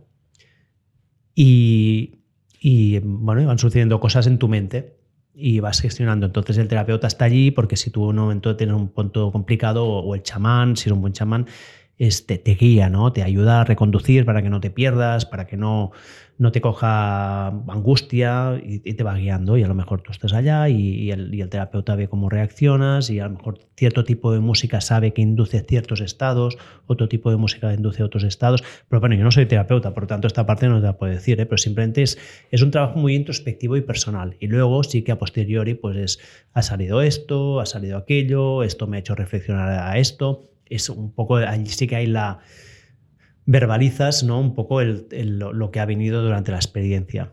O sea, tú vas sabiendo que vas a trabajar un tema en concreto y entonces al... Bueno, tú te crees que vas a trabajar algo y luego trabajas lo que te sale. Pero me refiero, tú vas con, una predisposición. es la diferencia entre, entre hacerlo de forma recreativa, ¿no? En la que no sabes qué te vas a encontrar, o ir ya con una cierta idea. Claro. Yo tengo amigos que han tomado setas y que iban con una idea y que luego, pues aquello sale por donde sale. Pero bueno, el que el simple hecho de tú ir predispuesto a aquello ya, o sea, en un 90% contribuye a que luego efectivamente se trabaje eso o tengas un tipo de... No tiene por qué. Lo que saldrá, saldrá. Es una de las cosas que pasan también con los psicodélicos, que te viene lo que te viene y es muy difícil de controlar. Tú puedes ir con... Y de hecho, si vas con con demasiadas expectativas en general no, no, no, termina a funcionar bien porque es uno de los problemas, ir con expectativas. De hecho, a mí cuando la primera sesión de, la ayahuasca que hice iba con mucha expectativa y mi uno de los aprendizajes fue como que las expectativas, la mierda las expectativas, como el que, que la vida te trae lo que te trae, chaval, y que tienes que aceptarlo y vivir con ello. Vivir en el caos vivir en el caos y aceptar que si te toca cerrar la empresa, es lo que toca hacer, toca cerrar la empresa. Si tu expectativa era que, que no, que, que, la vendieras por mil millones de dólares, sí, pero el mundo no es así. Y aceptar que el mundo es como es, es, es duro. Y para mí fue uno de los momentos de decir, es verdad, es que el mundo es como es y, y ahora me toca esto. Y bueno, y llegó un momento que me puse a reír. Y dije, ah, pues que es verdad, qué tonto que soy, qué tonto que soy. o, hostia, qué guay darse cuenta porque fue liberador, ¿no? decir, es que es verdad, es que el mundo es el que es. Y hay cosas, y hay momentos de estos que son, que, que son muy obvios, pero que hasta que no te llega esa iluminación, no los interiorizas, ¿no? Sí. Tienen que entrar en un compartimento en el concreto, en concreto del cerebro. Si están en otro compartimento diferente, no son útiles. No son útiles. Y llega ese momento y ese, te das cuenta de eso y esto desencadena todo un serie de decisiones que, que a lo mejor no tomabas porque eso te estaba bloqueando. Muy bien. ¿No? Esta es una. y la otra está el multiorgasmo. El multiorgasmo está, cuando publiqué el multiorgasmo, bueno, estaba como. Tienes que estar. ¿Le, doy al enter o no le doy al enter? Sí, no, es que además. Te, cuento dónde sale esto, porque. Esto salió, hice una entrevista a un, a un, chico que se llama Pau Ninja, que tiene una comunidad muy grande y que, bueno, es un tío que tiene un mensaje un poco radical, ¿no? Y él me propuso el NoFap November, que es un mes sin, sin, sin eyacular, sin, sin, masturbarse, sin sexo, sin eyacular, ¿no? Y yo, como soy muy así motivado, dije, ah, vale, me apunto, vale, claro que sí. Y la primera semana fue, fue dura, realmente me di cuenta de hasta qué punto yo estaba enganchado a la gratificación inmediata y cómo la usaba como a veces como recurso para sacar tensión ¿no? y para un poco de escape. La segunda semana bien, pero entonces mi libido subió, pero, subió muchísimo. O sea, tenía una libido que no tenía desde hacía muchos años, que pensaba que era cuestión de la edad y no, no, no, es una cuestión de, de, exceso, ¿no? Y, bueno, pues tenía mucha libido y coincidió que me iba con mi mujer un fin de semana a, a un hotel. Y estaba como, hostia, es que no quiero estar sin poder hacer el amor con mi mujer. Y además ahora con este libido que tengo es que no, es un buen momento. Y entonces me acordé que yo cuando tenía 20 años me había leído ese libro El hombre multiorgásmico y había estado practicando y había conseguido esto del multiorgasmo, de tener varios orgasmos, que la idea del multiorgasmo es tener lo que se llama un orgasmo seco, es poder tener un orgasmo sin eyacular, ¿no? Y esto viene de, la filosofía taoísta y bueno, y hay como un seguido de técnicas que, que, que puedes entrenar, que no es tan complicado realmente, es simplemente controlar el músculo del Kegel, es el músculo que hay entre, digamos, entre el ano y el, y el escroto, entre las piernas, que, que, es el que usas para cuando, orinas, el que aprietas cuando orinas, pues el control de ese músculo y luego como un proceso de visualización de hacia dónde va la energía sexual, que tienes como que mandarla hacia la espalda, te sube y entonces la sensación de orgasmo es una sensación de orgasmo global, no te viene solo genital, sino es global. Y esto va muy ligado también con la estimulación de la, de la próstata, ¿no? que esto se ve que cuando estimulas la próstata también puedes tener orgasmos secos. Y de hecho, cuando aprietas este músculo, el músculo del Kegel, en parte estás estimulando la próstata.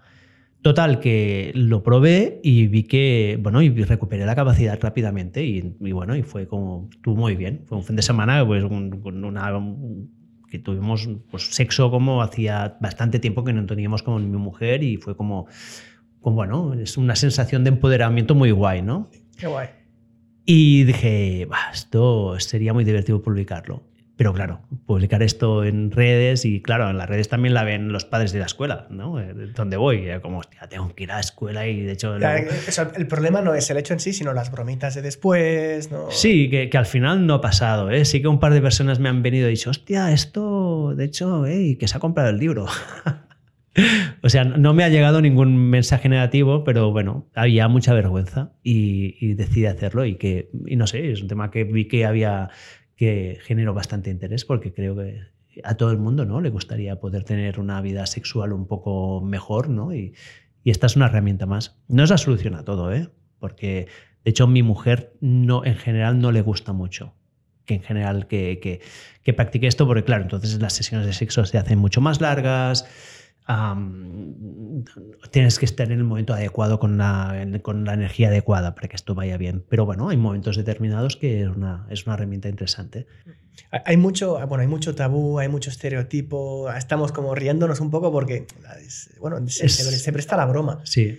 Pero esto que has dicho y lo pusiste en el artículo, que, era, que es cierto, ah, existe como, bueno, una de las cosas negativas para los hombres del propio machismo es el que tienes que ser un machote, ¿no? Y tienes que aguantar mucho en la cama. Pero luego a veces aguantas mucho y la propia mujer te dice, oye, que yo también me canso. O sea, que no, que no te pienses que aquí las mujeres también tenemos libido infinita. Y, pero sí que es verdad que si, hombre, me puedo imaginar que después de dos o tres semanas eh, sin eyacular, pues aquello fuera una explosión mágica. No, no hago la broma fácil, ¿eh? sino como de que te viniera por todo el cuerpo eh, y de que fuera muy bonito también a nivel de pareja, porque no es lo mismo, igual estar, esta gente que hace lo del no fab November, de que está todo el mes sin eyacular y luego pues oye, pues te masturbas y aquí se acaba, ¿no? Pero, pero e, en vez de acabar con una masturbación, pues poder acabar con tu pareja, tiene que ser muchísimo más No, yo no terminé, no, yo no eyaculé ese día, no, no. ¿No? O sea, ¿seguiste sin eyacular? Seguí, claro. Sí, sí. Que de hecho no es muy buena idea, ¿eh? Lo mejor es terminar haciendo el amor eyaculando, porque si no, el tema es que es que terminas con una cantidad de energía sexual allí que, es la parte que del proceso este taoísta y una parte final que es cómo esta energía la vuelves a bajar y la integras en tu cuerpo para que no se te haga demasiado grande. Y esta no la tengo muy dominada. Esta es la que tengo más dominada y, de hecho al final si no, lo, si no eyaculas y estás practicando el sexo, yo al menos llega un momento que es que me subo por las paredes. O sea, me pongo nervioso. Bueno, y hay un tema físico importante también de dolor testicular importante. No, no, no, esto no. No, hoy sí que me había pasado. No, no, no. No, porque no, no es que no es, un orgasmo que no es genital. No, no, no hablo del orgasmo, ¿eh? hablo del estar semanas sin eyacular. Ah, mm, a mí no me duele, pero bueno, a mí no. Yo no he notado dolor, pero. O sea, estar sin eyacular y estar con tu pareja con tensión sexual. Sí. no, simplemente era una cuestión más de satisfacción y que el, terminar también es, agradable, ¿no? Y una sensación de dejarse ir, ¿no? Que también está bien. Pero yo, si esto ves unas cosas que he cambiado de opinión y ahora creo que podría ser interesante mm, no eyacular más de una o dos veces la semana. Creo que mi libido subido, sube, mi libido sube, mi energía en general sube un poco más y los momentos de placer pues pueden ser más intensos. Sí, sí. Yo lo, lo, probé hace años, lo de no aguante todo el mes, pero sí que es cierto que saqué aprendizajes muy importantes, como decías, de, de romper la rutina, ¿no? de usarlo como pues casi por aburrimiento. Sí, sí. Que, que, oye, tampoco digo que esté mal, porque tiene su utilidad, y esto es algo que son conversaciones que a veces tienes con tu pareja, porque para las mujeres es muy diferente, ¿no? el, el tema del del placer sexual o del placer eh, onanista, eh, intentamos que la, conversación sea para todos los públicos, pero bueno, hablamos de lo que hablamos. Eh, pero para, yo creo que en el caso del hombre es como absolutamente diferente mm, la diferencia entre dos procesos fisiológicos que al final el órgano que trabaja es el mismo, pero el, el impacto que tiene en el cuerpo no tiene nada que ver tener sexo con tu pareja que una masturbación. Claro, no, no. Pero para mí el gran problema es el porno, ¿eh?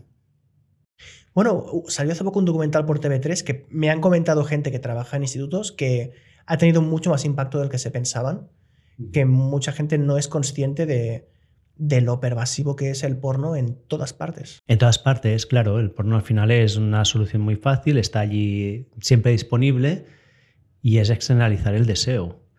O sea, te hace ser un, actor pasivo en la parte del, del deseo y, que además... sube muchísimo el umbral de lo que se considera, ¿no? De, del, también del deseo y de, lo, que, de lo que genera excitación y, también el cambio, de, bueno, en, gente mayor, yo creo que ni en tú ni en mí esto no hará que cambie mucho nuestros hábitos ni nuestra manera de percibir el sexo, pero en gente joven sí, porque lo que se espera de normal ya es, está marcado por unos estándares que no son, o sea, bueno, desde las barbaridades que no, desde cosas que pueden ser muy tóxicas hasta las expectativas de lo que se consideraría normal.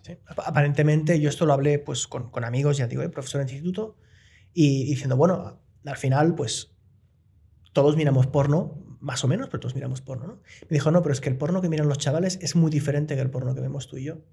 A nivel de, del umbral de lo que es algo que les excita y tal. Dice, son cosas, bueno, me explicaba, y digo, hombre, ¿en serio? Digo, pero, pero si esto es que ni siquiera es excitante para mí. Dice, pues ¿no? Hay muchos chavales que necesitan esto. Pero claro, luego lo piensas y tú y yo somos de la época de todavía de comprar la revista porno en, la, en el kiosco. Sí, sí, el penthouse. ¿Vale? Y era como aquella, uh, una, una, mujer en pelotas. Pero claro, hoy en día literalmente cualquier, o sea, entras en Twitter y a veces me hace retweet gente que digo, esto tiene que ser un bot porque su foto de perfil es una mujer en pelotas. O sea, es imposible no ver fotos de mujeres o de hombres en pelotas por internet, estés donde estés. O sea, entras en Instagram, entras en Twitter, entras en Facebook. Te diré que no me navegando por Google no, pero depende que a, veces incluso hasta los anuncios que te ponen en el periódico pueden ser cosas de, porno. Y imagínate vivir en este mundo con 13, 14, 15 años. Claro. Es que, es que es, normal que te explote la cabeza, porque te cambia. Antes hablábamos de la sobreabundancia de alimentos, pues esto es la sobreabundancia de otro de los llámalo si quieres pecados, necesidades fisiológicas, eh, en el cual al, ser humano le das pues todo el sexo virtual, que al final es virtual, pero bueno, es, gente haciendo sexo en la pantalla, que pueda absorber su cuerpo. Sí, sí.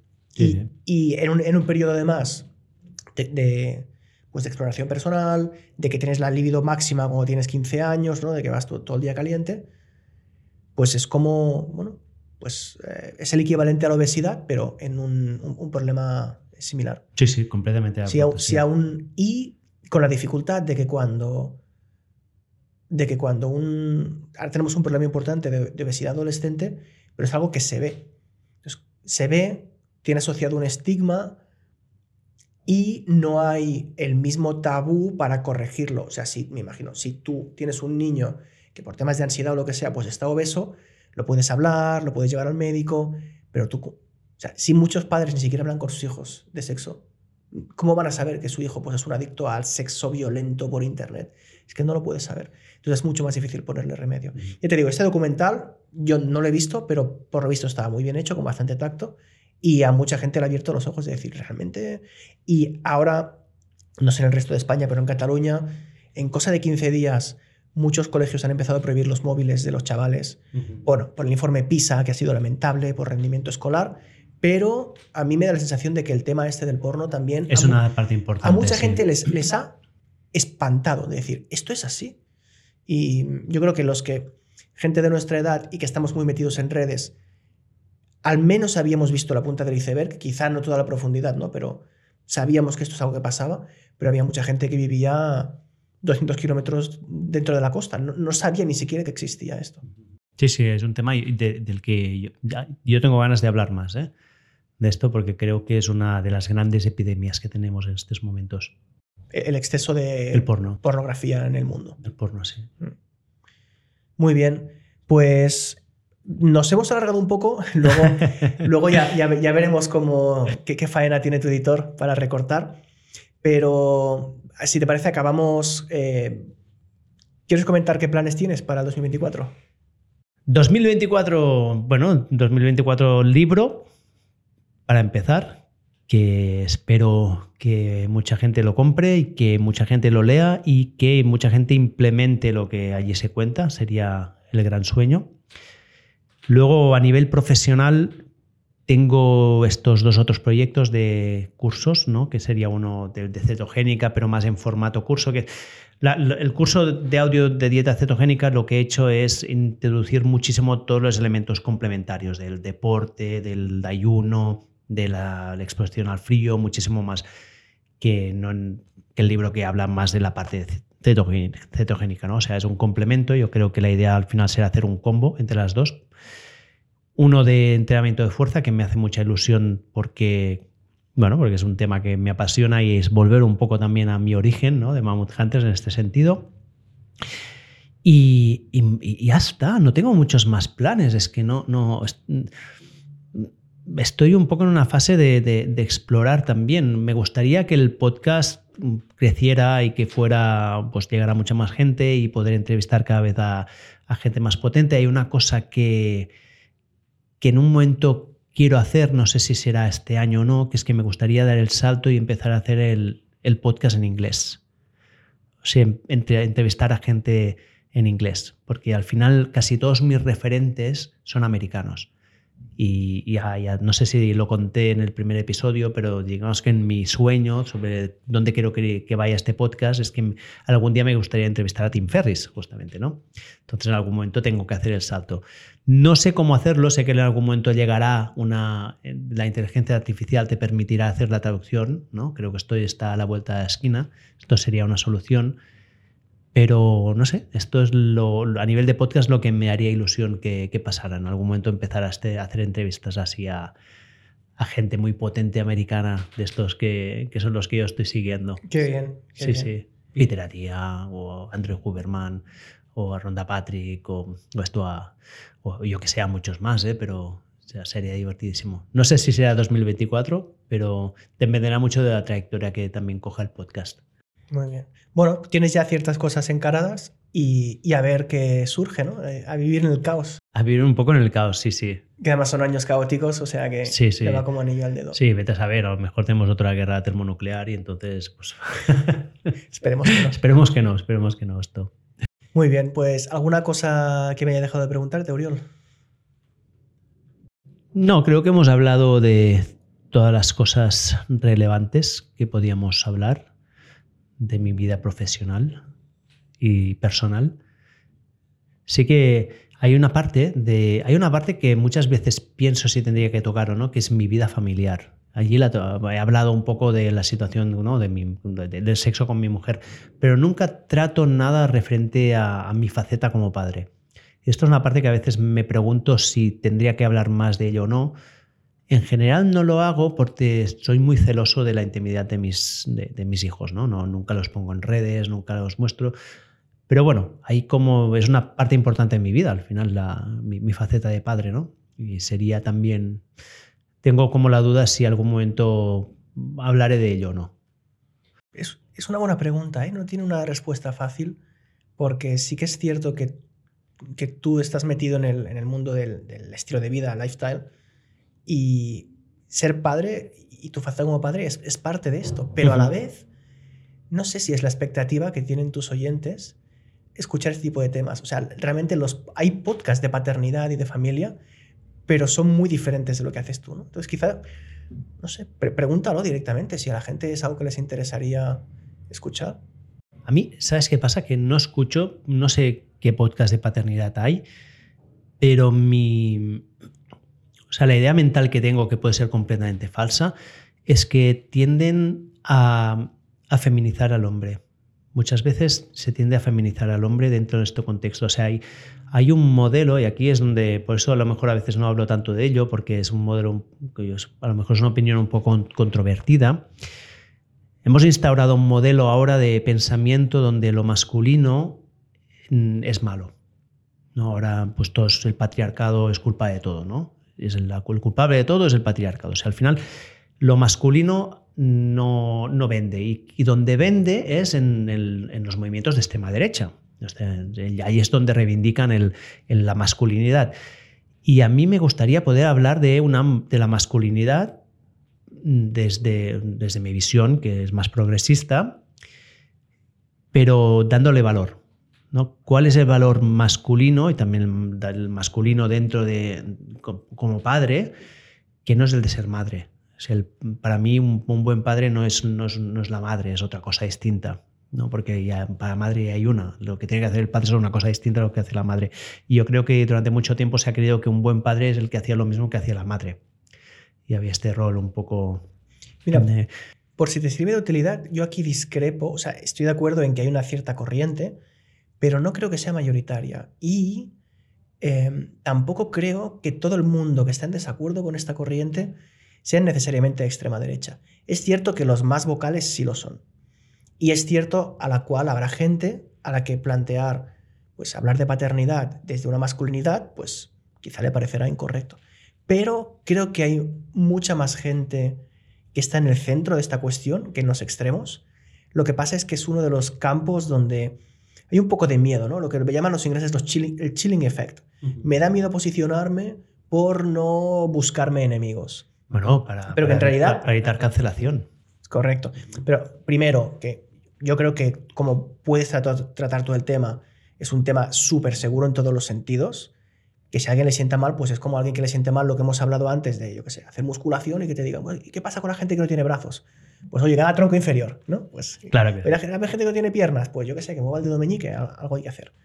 Pero estos son los menos. Y hay, puede ser algo que puedes intentar jugar a tu favor, ¿no? Decir, mira, pues yo voy a hablar de esto y voy a hablar desde una perspectiva masculina, o sea, o, o llámalo, si quieres, divergente a la mayoría de lo que se vende ahora mismo, que no es la de lo que piensa la mayoría, pero es la mayoría de lo que se publica porque es lo que está de moda. Pero tú claramente no te vas a ir a una extrema derecha y no vas a hablar de que hay que pegar a los hijos y hay que encerrarlos en la habitación.